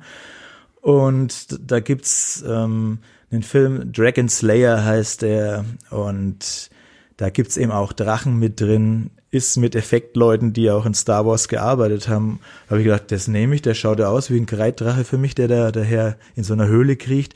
Und ich habe mir dann ein R2-Modell besorgt, noch ein altes von 1978, da gab's so einen Bausatz. Ähm, ja, und dann habe ich praktisch den R2D2 in diese Hülle reinfahren lassen und dann kommt der Drache auf ihn zu und R2 flieht in Panik raus. Ne? Also man sieht und hört auch den Kreiddrachen, das ist dann der Schrei, den Obi-Wan Kenobi in der Wüste nachmacht, aha, aha. um die Tusken zu vertreiben. Ja. Ne? Dann haben wir eine Szene mit C3PO und R2 im Raupenschlepper der Javas, also im Sandcrawler, mhm. habe ich vom Radiodrama den Ton, das fand ich toll, die zwei streiten wieder und da kommt raus, dass der C3PO, der ja als erster gefangen wird, sozusagen von den Javas, dass der denen äh, mitgeteilt hat, dass sein Kumpel noch irgendwo da draußen ist. Und es gefällt den R2 nicht, dass der da jetzt hat aufgesammelt wurde, weil der C3PO ihn verraten hat. Aber in Wirklichkeit hat sich natürlich der 3PO um seinen Freund gesorgt. Ne? Also das ist eine ganz kurze Szene, aber sehr romantisch. Ich habe von Episode 2 ähm, die Sandcrawler, die da so in der Abendsonne stehen, mhm. mit reingebracht. Hat das Bild gespiegelt, dass es ja nicht so ausschaut und entsprechend Musik und Sound dazu. Ich finde es schön, eine schöne Szene. Mhm. Wir haben Tante Beru, die in der Küche ist. Und als Ton habe ich dann, wo sie gerade die blaue Milch abzapft, habe ich sie dann Radio hören lassen. Das sage ich jetzt einfach nicht mehr dazu. Ich denke, das macht man ab und zu. Wir haben eine erweiterte Suche von Luke und 3PO nach R2 in der Wüste. Der R2 ist ja ausgebüxt. Jetzt hätte ich wahrscheinlich Radio Tatooine sagen müssen an dieser Stelle. Jetzt sagen müssen. Ja, aber es ist wirklich vom Radiodrama. Ja. Und es sind also wirklich die, die Stimmen vielleicht verrate ich jetzt einfach zu viel, aber gut, es sind die Stimmen von Luke, Bix und so weiter Aha. und Kami und so und entweder hört man es raus, Aha. dann kann man ja sagen, okay, die machen aus Gag selber so einen Radiosender und veräppeln den Imperator, was man ja. in der Welt wirklich hat. Ja, also so in den Außenregionen, selbst wenn irgendwo ein Regime herrscht, gibt's immer welche, die sowas machen. Ja. Oder man sagt, es ist wirklich eine Radiosendung, die sie sich anhört. Aha. Aber ich fand es gut so. Ja. Ne? Und Kommen wir zurück zu dieser weiteren Suche von Luke und 3PO. Das sind eben diese Aufnahmen von mir mit drin mit Landspeeder. Ähm, da geht es eigentlich darum, dass man den, dass man einfach mehr mitkriegt zwischen Luke und C3PO erstmal. Das ist ein wichtiger Faktor, finde ich, dass, weil Droiden sind ja eigentlich geächtet in der Welt von denen. Ja, das merkt man auch dann, wenn der Wuher, der, der Barkeeper, Droiden raus und so weiter, ne? Aber Luke redet wirklich mit C3PO und das ist, er ist menschlich und sieht auch den Roboter als menschlich an, haben wir später noch eine Szene, wo er es wirklich dann akzeptiert. Das wollte ich reinbringen und man erfährt kurz was über Ben Kenobi. Also Luke hat wirklich Ben Kenobi in seinem Leben ein paar Mal getroffen, scheinbar nicht mit ihm geredet, aber er weiß einiges über Ben und das finde ich auch wieder gut. Mhm. And he was a good friend. Wir sind in Bens Haus. Was gibt's da Neues? Es gab eine Szene, die war auch beschrieben in diesem Lost Cut, in diesem Rohschnittfassung in Schwarz-Weiß. Diese Szene hat es ja nicht in den Film geschafft. Da ging es darum, nachdem äh, C3PO wieder seinen Arm hinmontiert bekommen hat, dann hat der Luke wieder den Sperrpolzen an C3PO befestigen wollen. Und äh, das will natürlich C3PO nicht. Er will ja frei sein, eigentlich in dem Sinne. Und zuckt zurück und Luke merkt es und äh, entscheidet sich eben nicht mehr diesen Sperrpolzen an C3PO anzusetzen und akzeptiert ihn als, ja, will man sagen, als gleichwertigen Kameraden. Du hast die Szene gesehen genau, und sie ist ein ja. bisschen fraglich. Ich wusste nicht, ob sie funktioniert, weil sie nur über Bildschnitt funktioniert. Du hast hier keinen Ton. Jetzt frage ich dich mal, wie kam es bei dir an? Genau, also dazu muss man vielleicht sagen, du siehst ja quasi, wie Luke mit diesem Bolzen auf 3PO zugeht und du hast dann, glaube ich, die Obi-Wan-Sache, ne, so, und er war ein guter Freund, hast du da noch mit drüber geschnitten oder so, ne? Ja, ich habe zweimal, er war ein guter genau, Freund. Genau. Also der Obi-Wan sagt ja damals, der Vater von Luke, er war ein guter Freund. Und als dann C3PO, so ist meine Fassung, als C3PO dann sozusagen nicht mehr den Sperrbolzen hinbekommt und Luke entscheidet, okay, C3PO ist für mich nicht so ein durchschnittlicher Droide, dann sagt der Ben Kenobi nochmal, und er war ein guter Freund. Ne? Ja. Nochmal zurückwirkend auch. Ja? Also es sind wirklich zwei gute Freunde. Er damals mit Anakin, der Ben, und jetzt hat scheinbar der Luke mit C3PO. Und da wusste ich auch nicht, wie das kommt, wenn es zweimal rüberkommt. Also ob man das mit den Sperrbolzen merkt, was, was, was passiert da jetzt, weil es nur bildmäßig war, und ob man dieses zweimal, und er war ein guter Freund, ob man das ja. verträgt. Nee, verträgt, verträgt man schon. ich meine, du merkst es natürlich schon, dass dass das da einfach nochmal, der Ton einfach nochmal wiederholt wird, anstatt dass er jetzt halt einfach so, wenn es jetzt aus der Szene selber gewesen wäre, dass der Schauspieler halt äh, Alec Guinness das tatsächlich zweimal gesagt hätte, hätte er wahrscheinlich beim zweiten Mal das leicht anders gesagt. Ja, ne? Also einfach vielleicht nochmal ein bisschen langsamer oder nochmal so, äh, um das nochmal zu betonen. Also und also das heißt, natürlich merkst du in dieser Szene, dass du einfach den Ton da nochmal rangeschnitten hast. Du merkst aber natürlich auch gleichzeitig dadurch, dass du eben genau siehst, was Luke da eigentlich gerade macht, dass diese Bedeutung mit der Freundschaft und dass sich da schon was entwickelt hat und dass auch Luke gerade da solche Gedanken hat oder seine, seine Meinung gerade ändert. Also das merkt man natürlich. Also das schon. war bei dir wirklich der Fall, weil ich wusste das nicht. Ich wusste, was ich gedacht habe, aber wenn ich das jetzt einen anderen zeige, ja. wusste ich nicht, wie es wirkt. Aber wenn das so wirkt, dann ist es schon gut. Ne? Also es wirkt natürlich gerade dadurch, dass es so, du hast es ja, glaube ich, vor so einem 3PO-Pappaufsteller genau. auch gefüllt, ne, mit deiner Hand wahrscheinlich. Da schau mal her, das ist die Prop. Da ist der Sperrbolzen, so den ich einfach mal, ja. Das ist das eine ein Salz. Salzstreuer, Salzstreuer. Aber es kommt ungefähr von der Größe hin ja. vom. Ja. Genau. Und aber, aber sag mal, genau dadurch auch wieder hier durch diese Imperfektion und dadurch, dass du auch merkst, okay, der Ton ist einfach nochmal kopiert und, und reingeschnitten, genau dadurch wirst du natürlich auch darauf hingestoßen. Also wenn es jetzt tatsächlich so gewesen wäre, dass Alec Guinness, also wenn man sich den echten Film jetzt vorstellt, dass Alec Guinness das einfach zweimal gesagt hätte, die Kamera gleichzeitig äh, auf, auf Mark Hammers Hand geht, die der am äh, 3PO den Sperrbolzen, Sicherungsbolzen, wie heißt das eigentlich?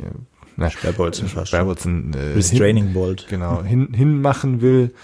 Ähm, dann wäre es einfach, also letztendlich, wenn das jetzt perfekt gewesen wäre in dem Film, wäre es einem vielleicht gar nicht so aufgefallen, die Intention. Also, oder vielleicht einem, der da jetzt auf solche Dinge besonders achtet und so schon. Aber jetzt in deiner Version, also dadurch, dass es eben, wie, wie du auch schon gesagt hast, ne, so es ist so der, der Rough Cut äh, und, und so. Also ich glaube, die Intention kriegt man da schon ganz gut mit. Ja, durch das Gespräch mit dir ist ja auch immer so, man macht sich seine eigenen Gedanken und wie kommt es bei anderen an. Aber es wird so sein, dass ich wahrscheinlich das drin lasse, das zweite. Mhm. Ähm, und er war ein guter Freund, aber halt mit einer anderen Geschwindigkeit zum Beispiel, ja. Mhm. Und dass ich dann vielleicht den CT3PO wieder sagen lasse, oh je, oder irgend sowas, ja. wie der Luke eben den Bolzen hintut. Vielleicht kommt es dann besser mhm. raus als nur dieser Bildschnitt. Wobei mir es eigentlich gut gefällt, nur über Bildschnitt zu arbeiten. Ja, aber ja. Es ist halt dann etwas unklarer. Aber ich denke, ich werde es ähm, ein bisschen Ton reinschneiden. Aber es ist schon so, ich meine, äh, also die Dynamik zwischen den beiden ändert sich dann natürlich schon, weil wenn man jetzt tatsächlich die, die ganz normale Kinofassung anschaut, dann ist ja Luke eigentlich von Anfang an so ein bisschen genervt von 3PO. Ne? Also es gibt so ein paar Momente, wo er ihm so die Hand so jetzt, okay, rechts wieder, sei mal still. Ähm, dann natürlich so ein bisschen sauer auch auf den 3PO ist, dass er den R2 jetzt hat äh, gehen lassen. Ja, aber das ist also halt. Da, dadurch kriegt es schon eine neue Dimension. Ja, sagen wir so, seine Meinung ändert sich im Laufe der Zeit, wo er ihn näher besser kennenlernt, sag ich mal, ist er bei uns Menschen auch so. Ne? Am ja. Anfang weiß ich, naja, oh Gott, jetzt kommt der daher. Und wenn ich dann mehr mit ihm zu tun habe, auf einmal kann sich die Meinung schon ändern. Und das ist ja das Schöne an diesem erweiterten Filmschnitt, ähm, dass die Charaktere mehr herausgearbeitet werden. Ne?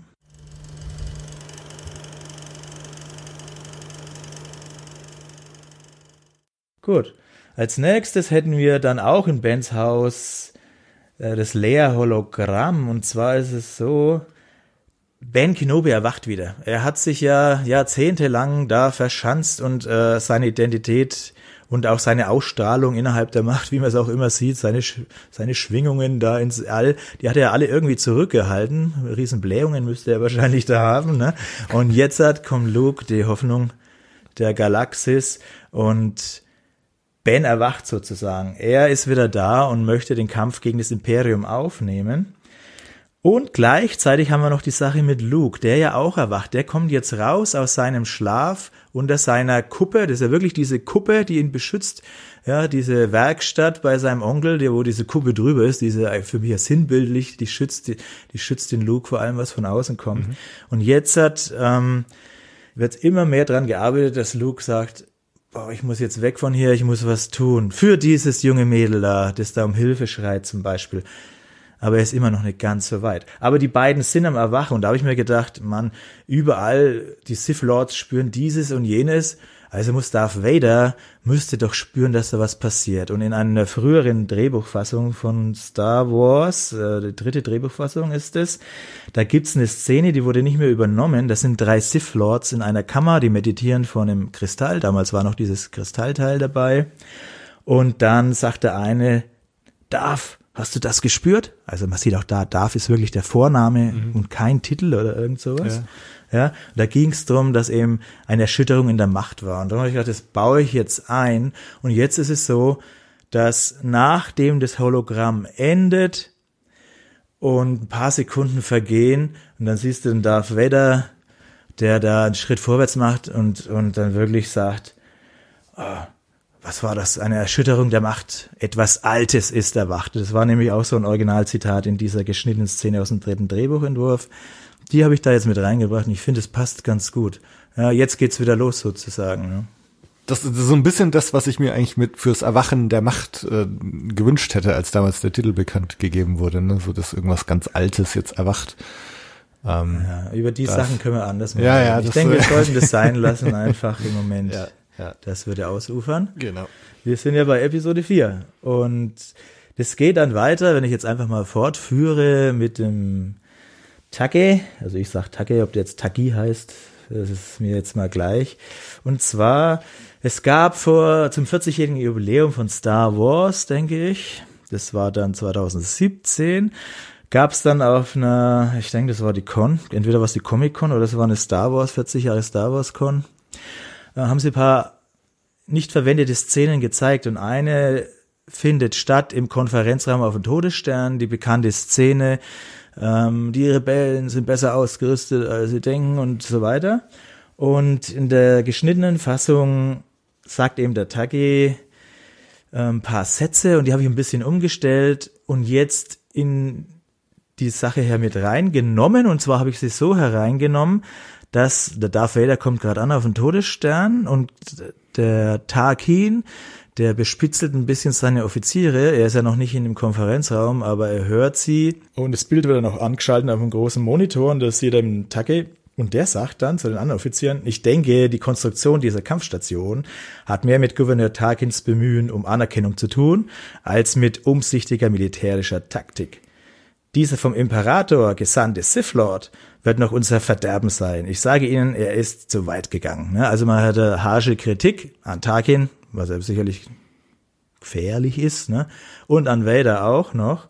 Und dann kommen eben Vader und Tarkin rein und die Szene, wie wir sie kennen, ja. geht weiter. Ist aber ganz schön, weil, also wenn man jetzt so hier mit Rogue One, ne, so wo, wo ja auch so ein bisschen Tarkins Machtstreben und so ein Konkurrenzdenken mit Vader oder werden Rogue One Prequel-Roman gelesen hat, wo es eigentlich genau um solche Themen geht, also diese Machtkämpfe innerhalb des Imperiums. Ja, und das ist ja auch in der Tagesordnung wirklich so, das ist ja auch bei uns in der Gesellschaft so oder in der Politik.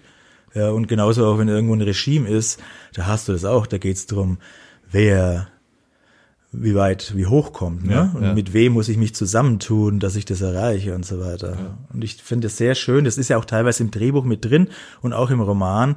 Ähm, bei mir wird es noch ein bisschen mehr ausgestaltet, dass das Imperium eben ganz oben den Imperator hat, aber was dann drunter abgeht, das ist auch eine Frage, wie man sich durchsetzen kann mit Ellenbogen und mit, ne, mit wem er zusammen da intrigiert.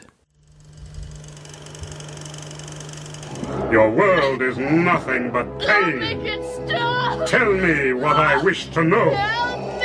Tell me. Ja, danach kommt sicherlich die, wie ich finde, einprägsamste Szene meines Fan-Edits und das ist die Folter der Prinzessin Lea.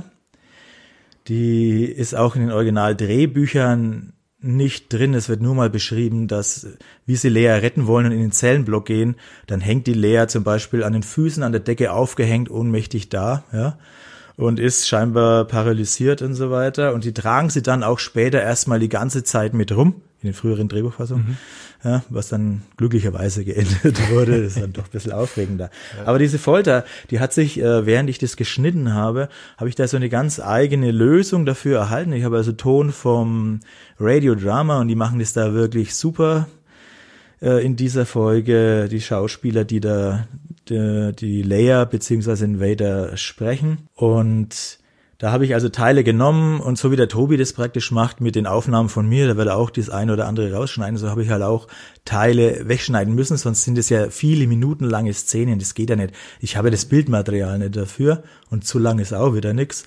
Äh, also habe ich das auf eine Länge zusammengeschnitten, wo ich mir gesagt habe, jetzt versuche ich diese Länge, und das ist auch eine Vorgehensweise von mir, jetzt versuche ich diese Länge mit Bildern sozusagen zu stopfen ob es jetzt Lippensynchron ist und wenn es Lippensynchron nicht geht, dass ich irgendwie einen Zwischenschnitt reinmache oder sowas.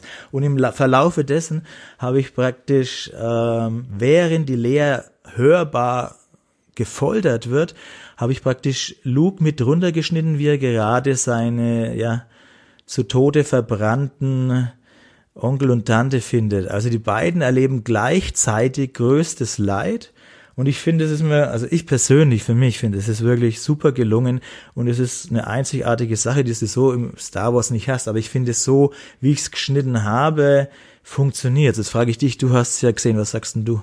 Also das, das ist tatsächlich eine Szene, die, die mir vielleicht auch so am meisten in Erinnerung geblieben ist, weil die halt einfach ganz eindeutig, ganz anders und ganz neu ist. Und ähm, auch hier wieder ist relativ klar, was du damit erreichen willst. Das ist Gegenüberstellen, was du jetzt auch gerade gesagt hast, ne, den widerfährt ein ähnliches Schicksal, großes Leid. Äh, und das so nebeneinander zu stellen, ist, ist glaube ich, sehr effektiv. Äh, natürlich verlieren wir dadurch die Originalmusik, als Luke da zu seinem Haus, zu seinem Zuhause fährt. Es ist tolle Musik, aber genau. ich werde schauen, dass ich noch irgendwo reinkriege. Mal ja. gucken. Ja. genau, aber, aber es ist, es ist trotzdem so, es ist halt ein, ein Erlebnis, dieses Gegenüberstellen, dieses, dass du auch das Voll, die, die Folter hörst, ne, während du Luke dann siehst. Ähm, das ist ein, das ist ein völlig neuer Effekt und absolut sehenswert. Ja, also hat schon was. Wenn wir weitergehen, dann haben wir die Zerstörung Alderans und äh, die ging ja ziemlich unspektakulär vonstatten. Du hast da diesen Planeten, der halt eine Kugel da ist und dann macht's mal zack, bumm, eine Explosion, das war's und jetzt sind da Millionen Menschen gestorben und man hatte eigentlich keine Empathie für die Leute, die da gestorben sind, man kennt ja keinen. Und wenn man jetzt seit Episode 4, wie es ja heute ist, als den allerersten Film sieht, wie er damals rauskam, wusste auch keiner, ähm, wer von Lea da dort ist, was für eine Familie hat die, sind da Eltern noch dort, die damit sterben und das Ganze, oder geht es ihr nur ums ganze Volk?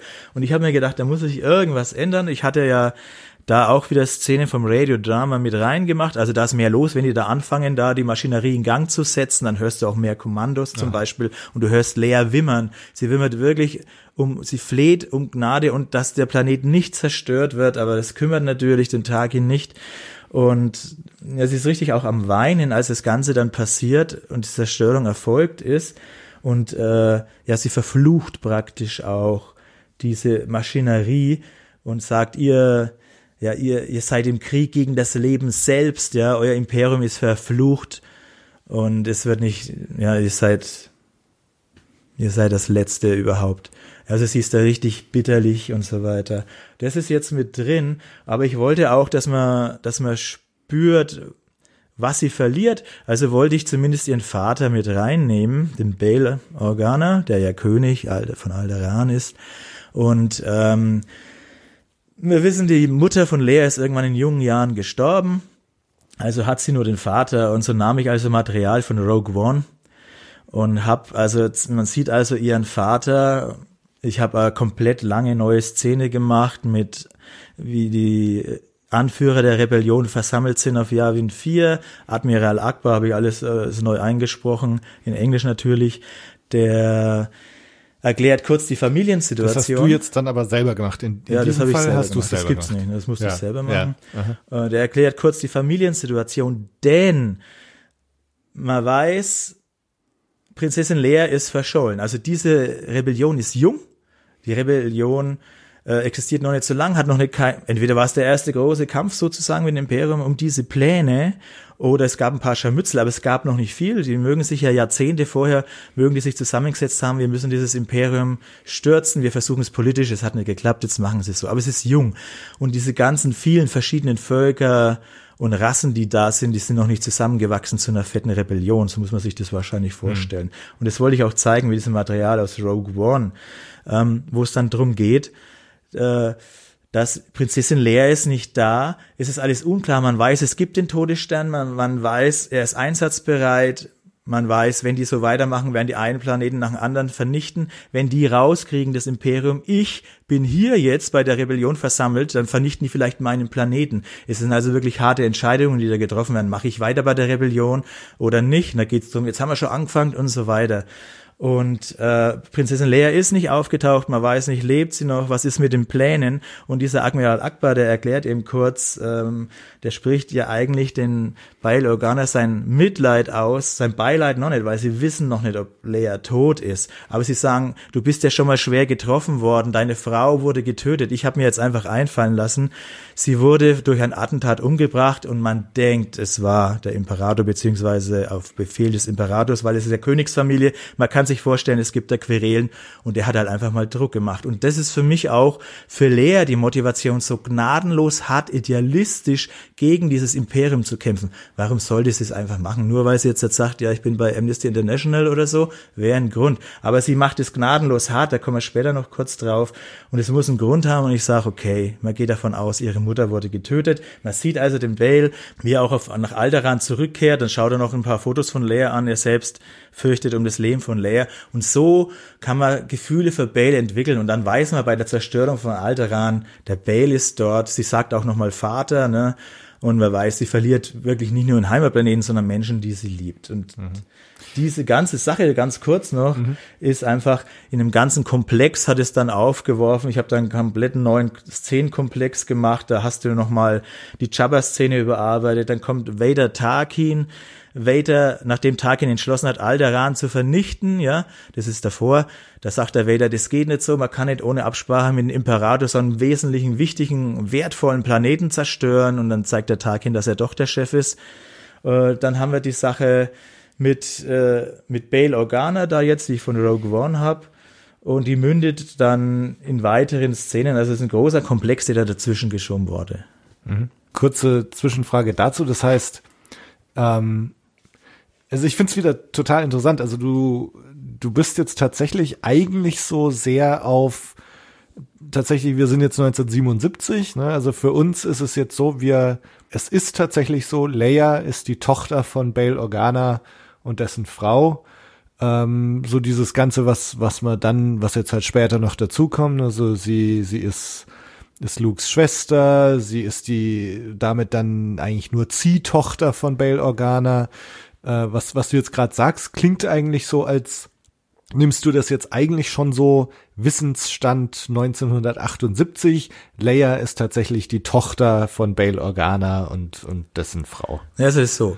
Ähm, ich sehe das als ersten Film und ein Anspruch ist, möglichst nah an der Originalkonzeption zu bleiben, was ich aber natürlich nicht schaffe. Ne? Mhm. Aber möglichst nah und damals war das einfach so, dass Leia nicht Lux Schwester war. Und mein Ziel ist, sollte ich äh, Episode 5 und 6 noch machen, ist ganz einfach, dass Leia eben nicht Lukes Schwester ist. Ganz einfach. Ja? Das ist das Ziel. Ja. Und so, aber das, was ich jetzt besprochen habe, das kann man auch so verstehen, wenn du sagst, okay, Lea ist die Ziehtochter. Du weißt es halt jetzt nicht, das wurde ja. jetzt nicht in dem ersten Film besprochen, aber, aber sie liebt ja trotzdem dann ihren Ziehvater. Kann man genauso sehen. So gesehen, diese ganze Luke, Leia, Geschwister-Ding kommt ja eigentlich erst in Rückkehr der Jedi-Ritter auch, auch raus. Also das heißt, insofern, egal was man da jetzt macht, natürlich ist es so, wenn du diesen Film zeigst, äh, dass, dass da davon ausgegangen wird, Bail Organa ist ihr Vater, ihre Mutter ist dann So musst du es sehen, das Organa. ist wichtig so. Und du musst auch vergessen, was in Rogue One passiert ist. Damit du meine Fassung genießen kannst, sage ich jetzt einfach mal. Ja. Du meinst jetzt den Kampf am Ende, wo Darth Vader quasi Leias Schiff wegfliegen sieht. Ja, das haben wir kurz vorher besprochen. Ja. Also meine Meinung ist, Leia hat nie und nimmer bei dieser Aktion teilgenommen, direkt.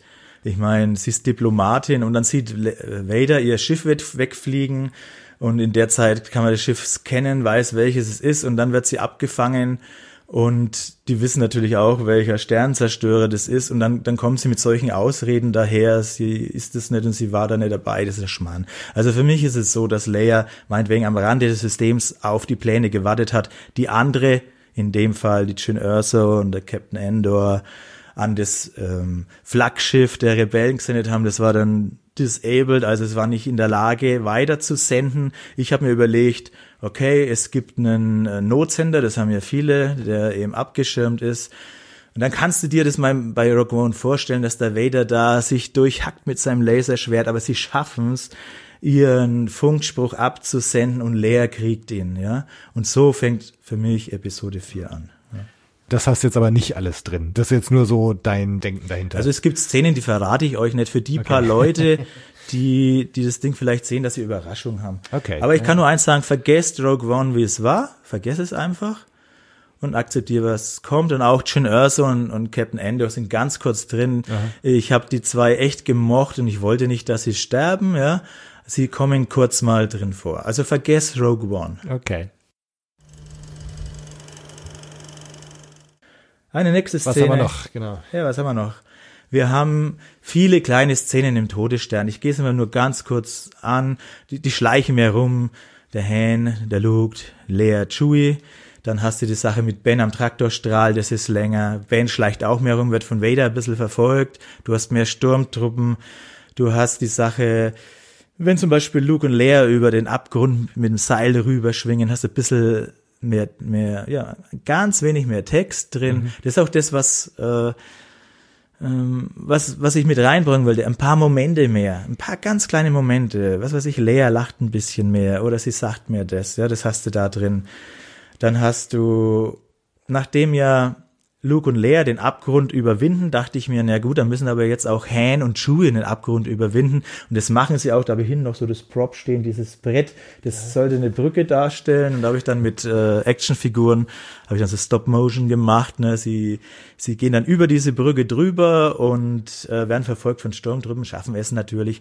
Und, das habe ich noch nicht gemacht, aber das habe ich noch vor, ich hoffe, ich schaff's. Der Ben muss auch noch mal rüber, denn der ging ja in die eine Richtung Jetzt muss er nochmal in die andere Richtung, so sehe ich das jetzt einmal einfach, da möchte ich auch noch was haben. Und wo er seine Macht einsetzt, so dass man sieht, alter Schwede, der hat echt Macht, Aha. weil da kriegt man wenig mit. Aber das möchte ich noch bringen. Dann haben wir auch noch ähm, solche Sachen wie, woher weiß denn zum Beispiel Luke, wer Darth Vader ist? Ihm wurde was erzählt, ja. Aber wenn die jetzt flüchten, wenn jetzt halt Han, Chewie, Leia und Luke aus dieser kleinen Dock-Luke rausgehen und zum Falken rennen, um zu flüchten vom Todesstern, woher weiß er denn, dass der Schwarze, der dagegen Obi-Wan kämpft, der Darth Vader ist? Das hat ihn keiner gesagt. Stimmt, also lasse ich das der Leia sagen. Und jetzt weiß er, Ah, das ist Darth Vader. Aha. Und auch das Duell zwischen Vader und Ben, das habe ich verlängert, also die tun mehr hin und her kämpfen. Und ich habe jetzt auch mehr Text reingebracht. Ich meine, es hat natürlich was für sich, dass der Vader wenig sagt dann. Aber nachdem der Ben ja sagt, er ist eine diabolische Maschine und so weiter, wir wissen, er ist ja eigentlich Gefangener der dunklen Seite der Macht, selbst wenn er wieder über, übertreten würde. Ne? Also in meiner Fassung ist der Ben, der bietet es ihm nochmal an. Komm mit, komm mit mir, Darf, ja. Und dann sagt er, eigentlich sagt er das, was er in Episode 6 dann sagt, ich kann nicht, die dunkle Seite ist zu stark, ich muss meinem Meister dienen. Wenn ich mal Episode 6 mache, kommt auch ein ganz anderer Dialog dann in der einen Szene vor. Ja, und dann wird er eben diabolisch und er kommt wirklich mit, mit blöden Sprüchen daher, sage ich jetzt einfach mal, ne, heute wirst du deinen Tod treffen, Obi-Wan und so weiter. Also es wird mehr geredet, aber man gewöhnt sich dran und ähm, es ist einfach vielschichtiger, finde ja. ich. Sind das jetzt wieder Sachen, die auch du dann gemacht hast? Eingesprochen oder oder Nee, die sind vom Radiodrama. Ich okay. habe versucht, mein Ziel ist ja möglichst viel Originalproduktionen zu ja. nehmen und nur wenn nichts mehr geht, mache ich das. Ja. Ja. Aber ich habe auch Darth Vader eingesprochen zum Beispiel, weil es gewisse Texte nicht gibt. And where are you taking us now? Fourth moon of Yavin. Yeah. I've given the coordinates to Chewbacca. You have. I know, Father. You know. Ja, und dann haben wir ja auch noch die Sache mit der Flucht vom, mit der Flug, also die Flucht mit dem rasenden Falken vom Todesstern. Da habe ich noch kurz äh, was eingebaut. Es ist ein Sternenzerstörer vor Ort, weil man muss sich das vorstellen. Ob der jetzt als Sicherung da ist oder er ist wahrscheinlich nur da, um Teile zu liefern, Mannschaften zu liefern. Also irgendwas sollte noch da sein, nicht, dass der immer da allein rumsteht. Jetzt hast du halt noch einen Sternenzerstörer, der halt damit dran ist.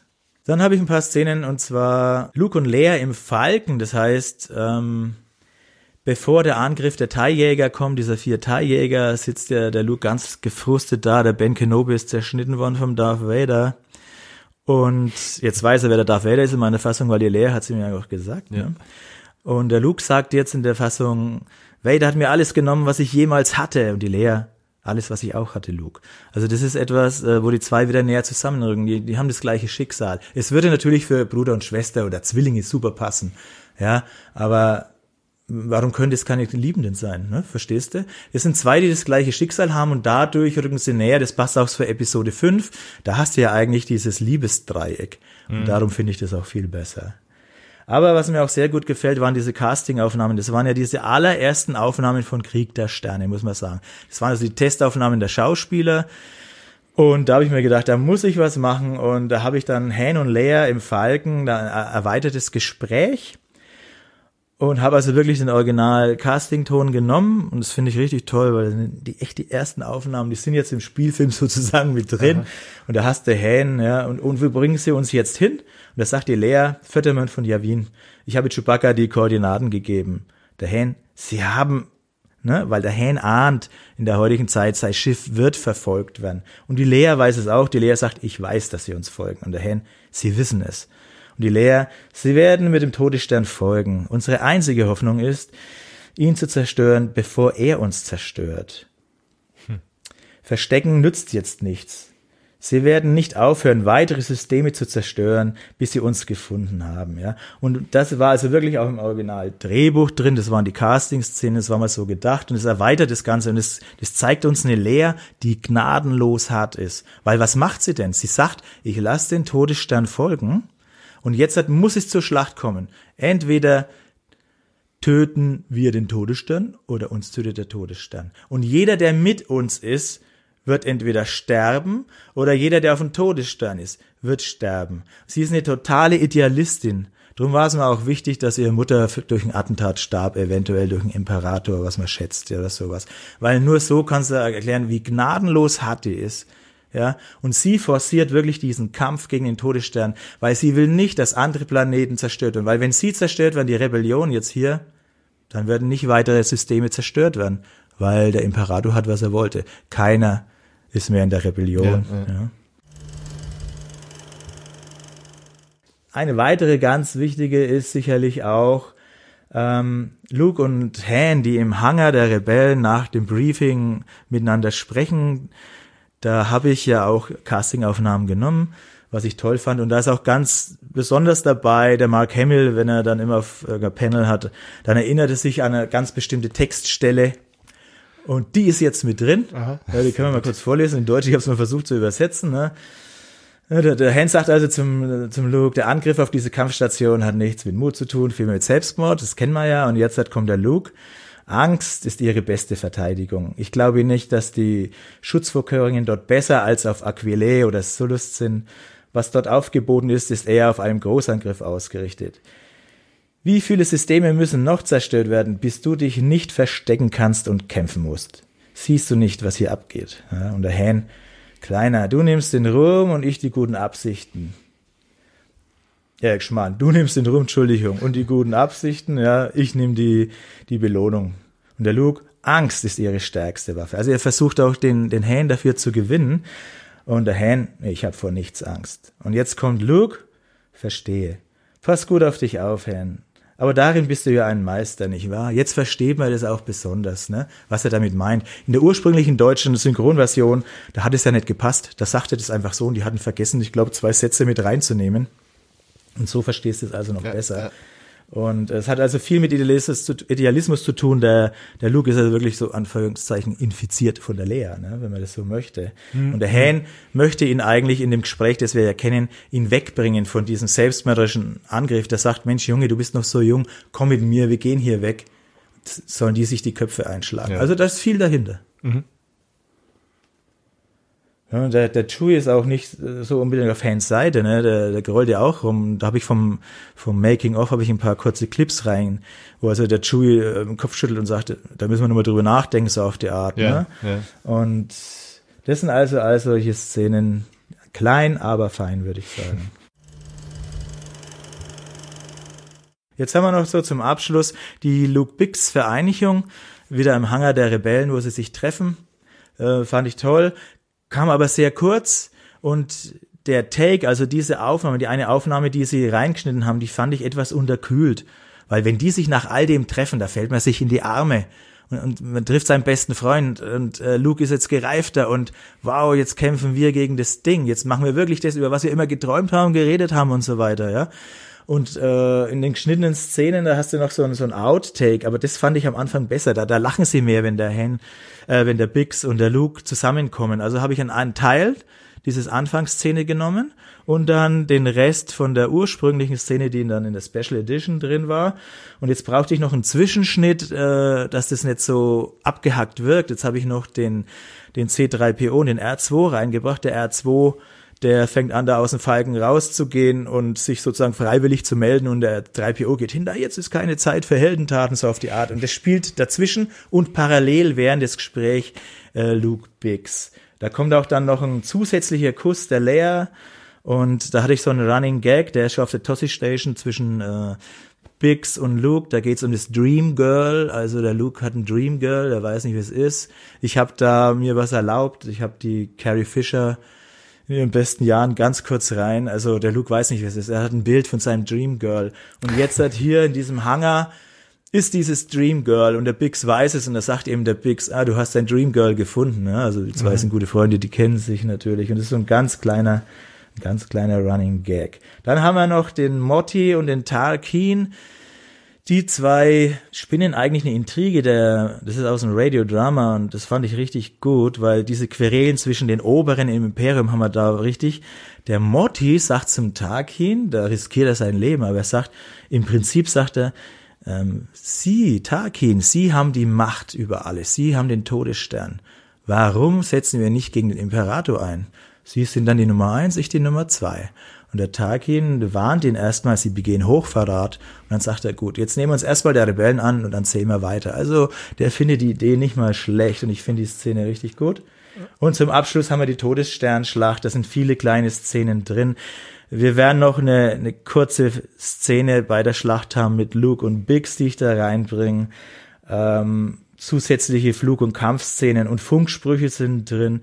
Und wichtig, beim Tod von Biggs, da musste der Luke mehr reagieren. Da habe ich ihn, da lasse ich ihn halt dann Biggs schreien und so weiter. Weil jetzt ist er wirklich allein, das, was ich vorher schon mal gesagt habe. Jetzt ist Luke Skywalker allein gegen den Todesstern. Und Biggs kann ihm nicht mehr helfen. Aber Biggs hat ihn so weit gebracht, das muss man auch mal sehen.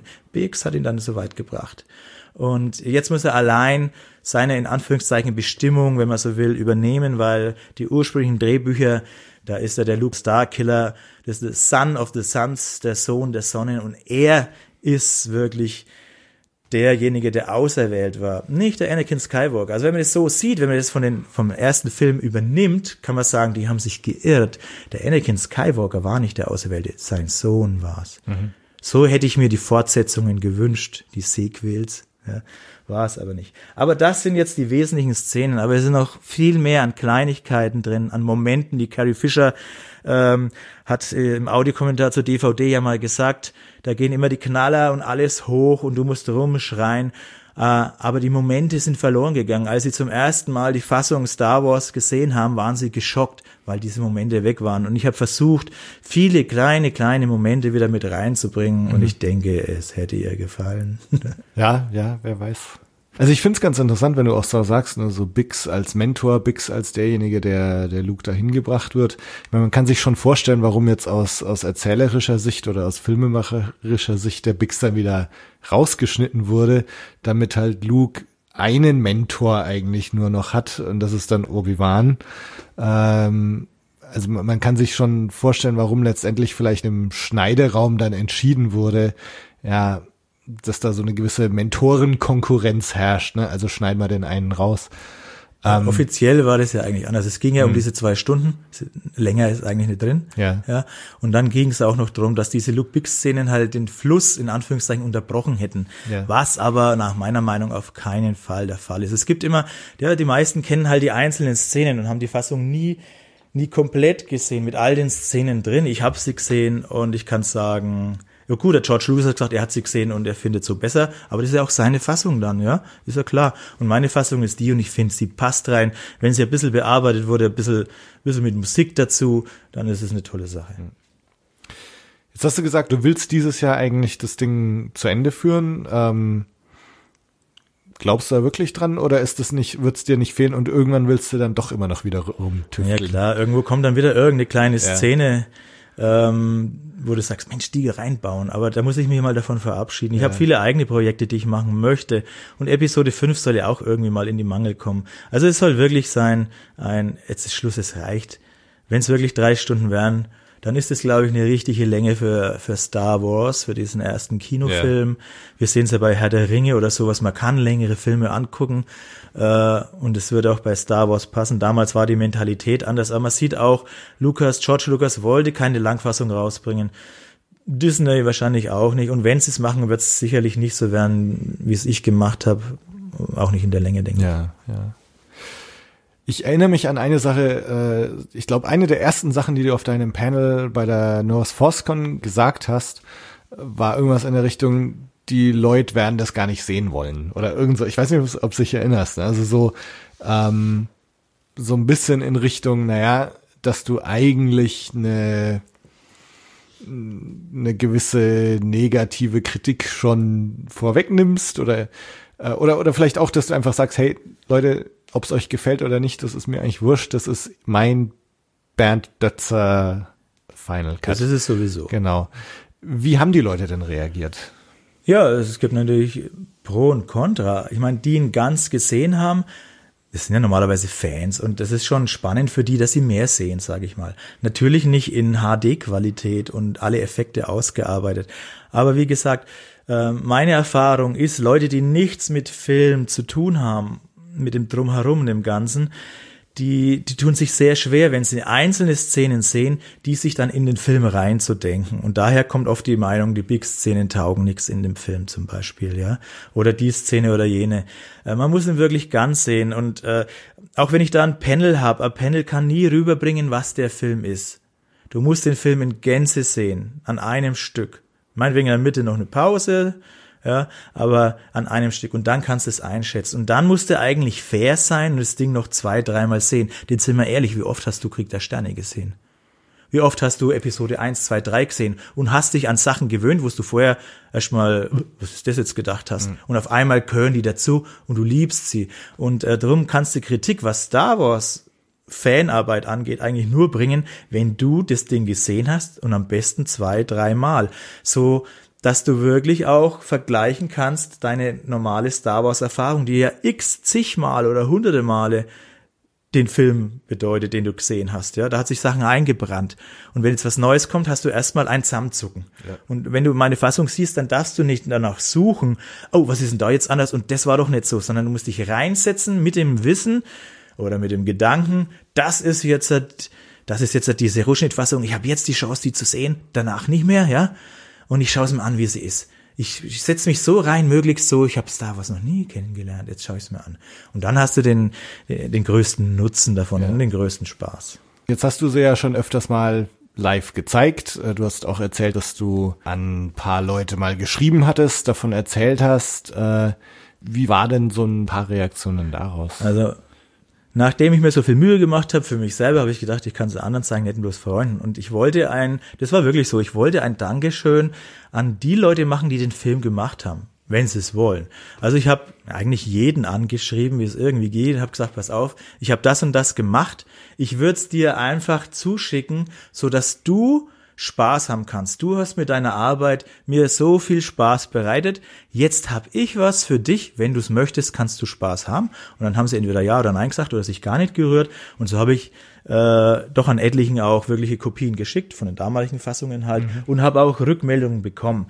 Äh, und eine sehr kritische ja, aber ganz authentische Kritik war also wirklich von äh, vom Gareth Wigan oder Gareth Wigan, wie man auch immer ausspricht, der, wenn ihr euch daran erinnert, ähm, der war Mitglied äh, in der Chefetage von 20th Century Fox und es war derjenige, der bei der Vorführung des Films, wie sie damals äh, den, den Chefs das vorgeführt haben, geweint hat, weil er gesagt hat, es war eine einmalige Erfahrung für mich. Ne?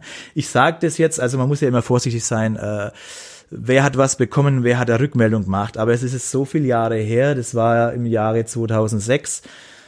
Ähm, ich habe ihn ein paar Mal angeschrieben, er hat sich nicht gemeldet und dann hat er dann irgendwann zurückgeschrieben und gesagt, ich habe zuvor nicht geantwortet, weil ich nicht denke, dass es angemessen für jemanden anderen ist, die Arbeit eines Filmemachers neu zu schneiden, besonders wenn der betreffende Film ein Klassiker ist. Ich war nicht in die Produktion des Films involviert, meine Rolle war in meiner Eigenschaft als Studiomanager sehr gering.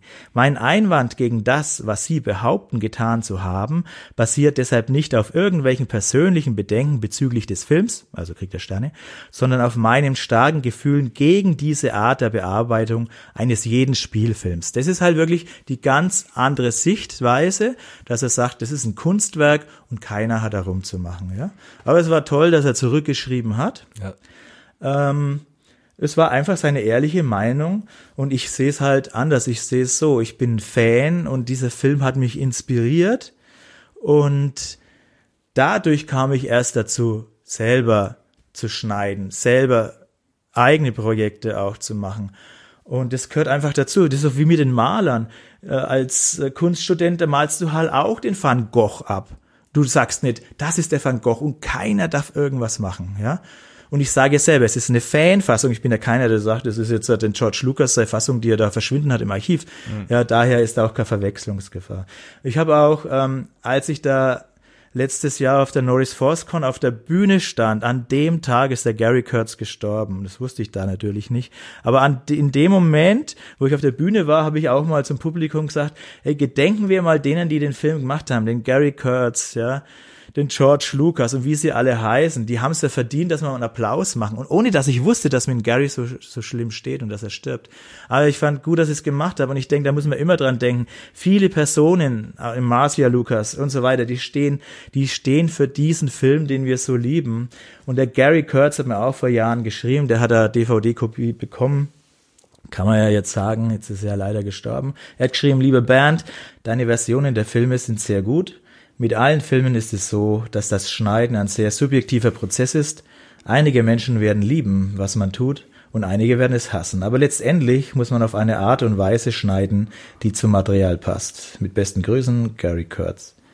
Das ist nett. Das ist nett. Ja. Auf was ich sehr stolz bin, äh, ist ein Kontakt mit Irvin Kirschner, ein Regisseur von Das Imperium schlägt zurück.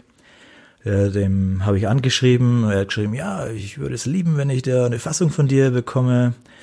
Und habe ich gesagt, mache ich. Ich habe es ihm auch geschickt. Habe ich geschrieben, es wäre schön, wenn du da Rückmeldungen machst. Oder sie, ne? Ich habe natürlich riesen Respekt vom Irving Kirschner, ne? Aber in Englisch geht es ja immer mit you. you. ähm, und dann habe ich ihn angeschrieben, weil ich nichts gehört habe. Er hat gesagt, ja, er versucht, also er hat keine Zeit gehabt und so weiter, aber dann ist er leider gestorben und ich habe leider nichts mehr von ihm gehört. Aber allein, dass er so offen war, ne? Mhm. Und ich habe ihn auch noch eine DVD geschickt von ein bisschen Episode 5 Material, das ich geschnitten hatte. Ich habe da so einen erweiterten Kuss da in der Wolkenstadt zwischen Hane und Lea und so weiter.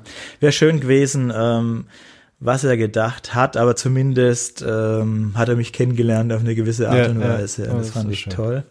Ich habe natürlich alle möglichen Schauspieler und auch Rückmeldungen von Schauspieler von den großen Net, da habe ich es halt an die Agenten geschickt und aber die Großen melden sich nicht. Das ist einfach so. Aber von Lukas-Film, da habe ich natürlich meine Fassung hingeschickt und ich habe, ja, jetzt bin ich eigentlich, jetzt wo ich es heute rausgeholt habe, weil du gekommen bist, ja. die haben das mit dem FedEx damals geschickt, Express, extremely urgent. Die haben mir da meine Sachen dann zurückgeschickt mit einem Briefchen. Das ist ein echtes Lukas-Filmpapier noch, da war, war ja. 2007, da war George noch lange der Chef bin eigentlich stolz, dass ich sowas habe, wo jetzt ja. mein Name drauf steht. Ja. Und auch George Lucas, äh, aber nicht von ihm und ohne Unterschrift. Aber wenn du willst, kannst du mal kurz reinlesen. Soll ich mal vorlesen? Ja, kannst du machen.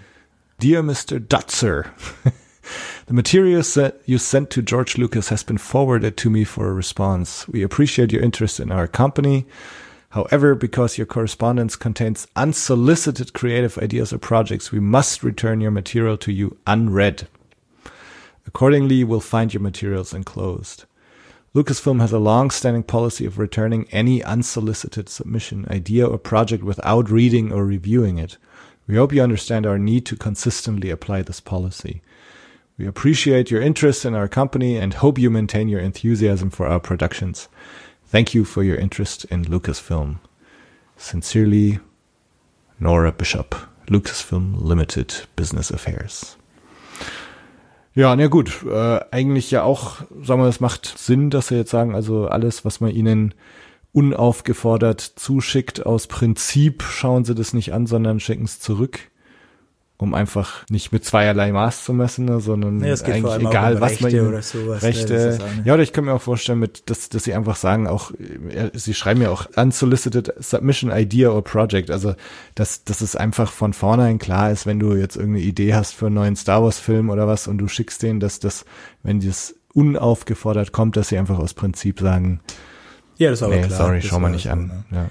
Also man muss ja. sagen, das, was ich gemacht habe, äh, das ist ja so, als normaler Fan, wenn du in Kontakt treten willst, da hast du ja unendlich schwer, weil Tausende, Hunderttausende, so auf die Art, die wollen ja was von dir als Schauspieler, von dir als Filmemacher, als Spezialeffekte-Guru. Ja. So, ähm, jetzt hatte ich den Vorteil, ich habe was gemacht und denen angeboten.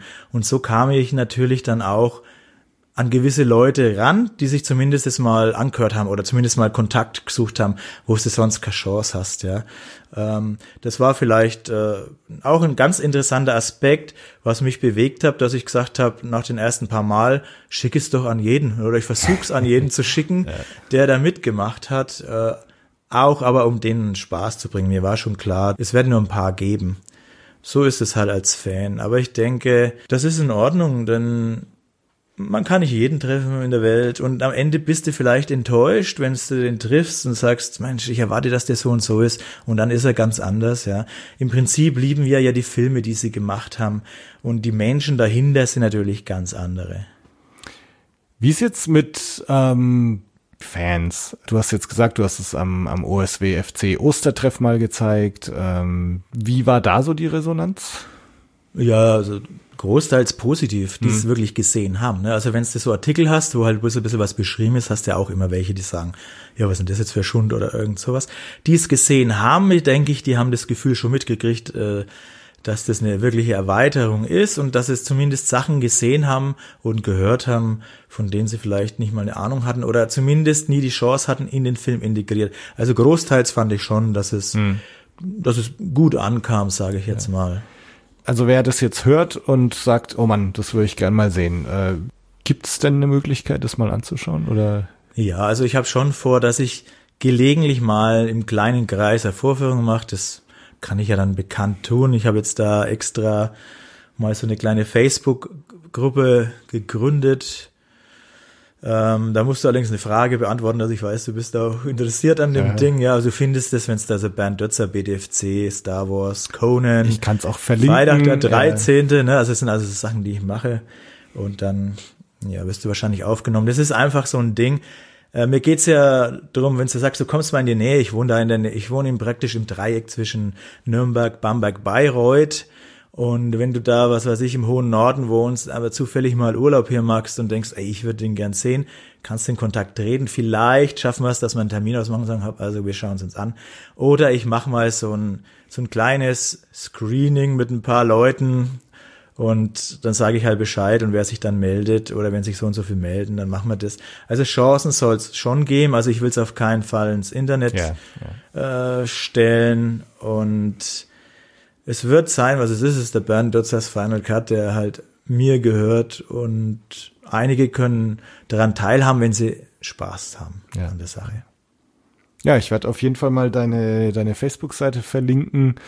Ähm, wahrscheinlich sollte man einfach auch nochmal darauf hinweisen, dass es auf, auf Star Wars Union einen, einen ganzen extra Teil gibt, ja. der deinem Final Cut gewidmet ist. So ein bisschen also wer es nicht weiß, der geht einfach auf, auf Leute, glaube ich, ist es Leute, Fans, Fanwerke und dann ist da schon so Portalseite bei Dotzers Final genau. Cut. Da hast du schon viel, viel Material, ähm, auch immer wieder beschrieben, warum ich das mache oder wie ich mir das vorstelle. Manche Sachen sind veraltet, weil die Szene überarbeitet wurde, aber das Prinzip ist erhalten, sage ich jetzt einfach mal. Du wirst ja sehr viel rausfinden können, wenn du Bock hast zu lesen. Es ist viel zu hm. lesen, mhm. ja. Und die Bilder, die dort sind, sind natürlich in Standardauflösung, also VHS-mäßig. Ähm, wen das nicht stört, der kann da viele Stunden verbringen. Ja. Gut. Dann vielen Dank fürs Mitmachen. Episode 1 knöpfen wir uns mal ein anderes Mal vor mhm. und dann verfolgen wir auch mal, was, was du noch mit Episode 5 anstellst.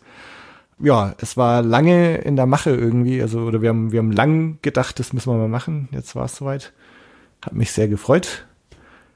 Ja, an alle Zuhörer, ähm, wie immer, danke fürs Zuhören.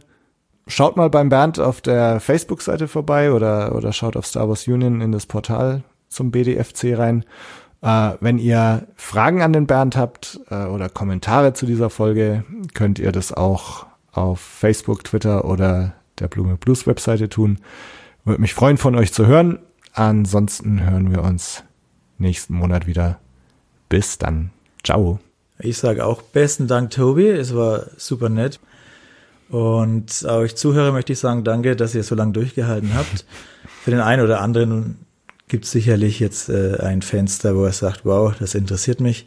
Die anderen werden sagen, naja, ist mir nicht wichtig oder will ich gar nicht, ist nicht mein Ding. Da möchte ich einfach nochmal sagen, jeder muss sein Ding machen. Es ist einfach ein, ein kleines Angebot. Die echten Fassungen habt ihr ja alle auf Blu-ray, DVD, Laserdisc, VHS, Super 8, was es alles gibt. 4K.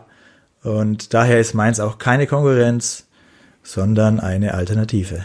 Viel Spaß.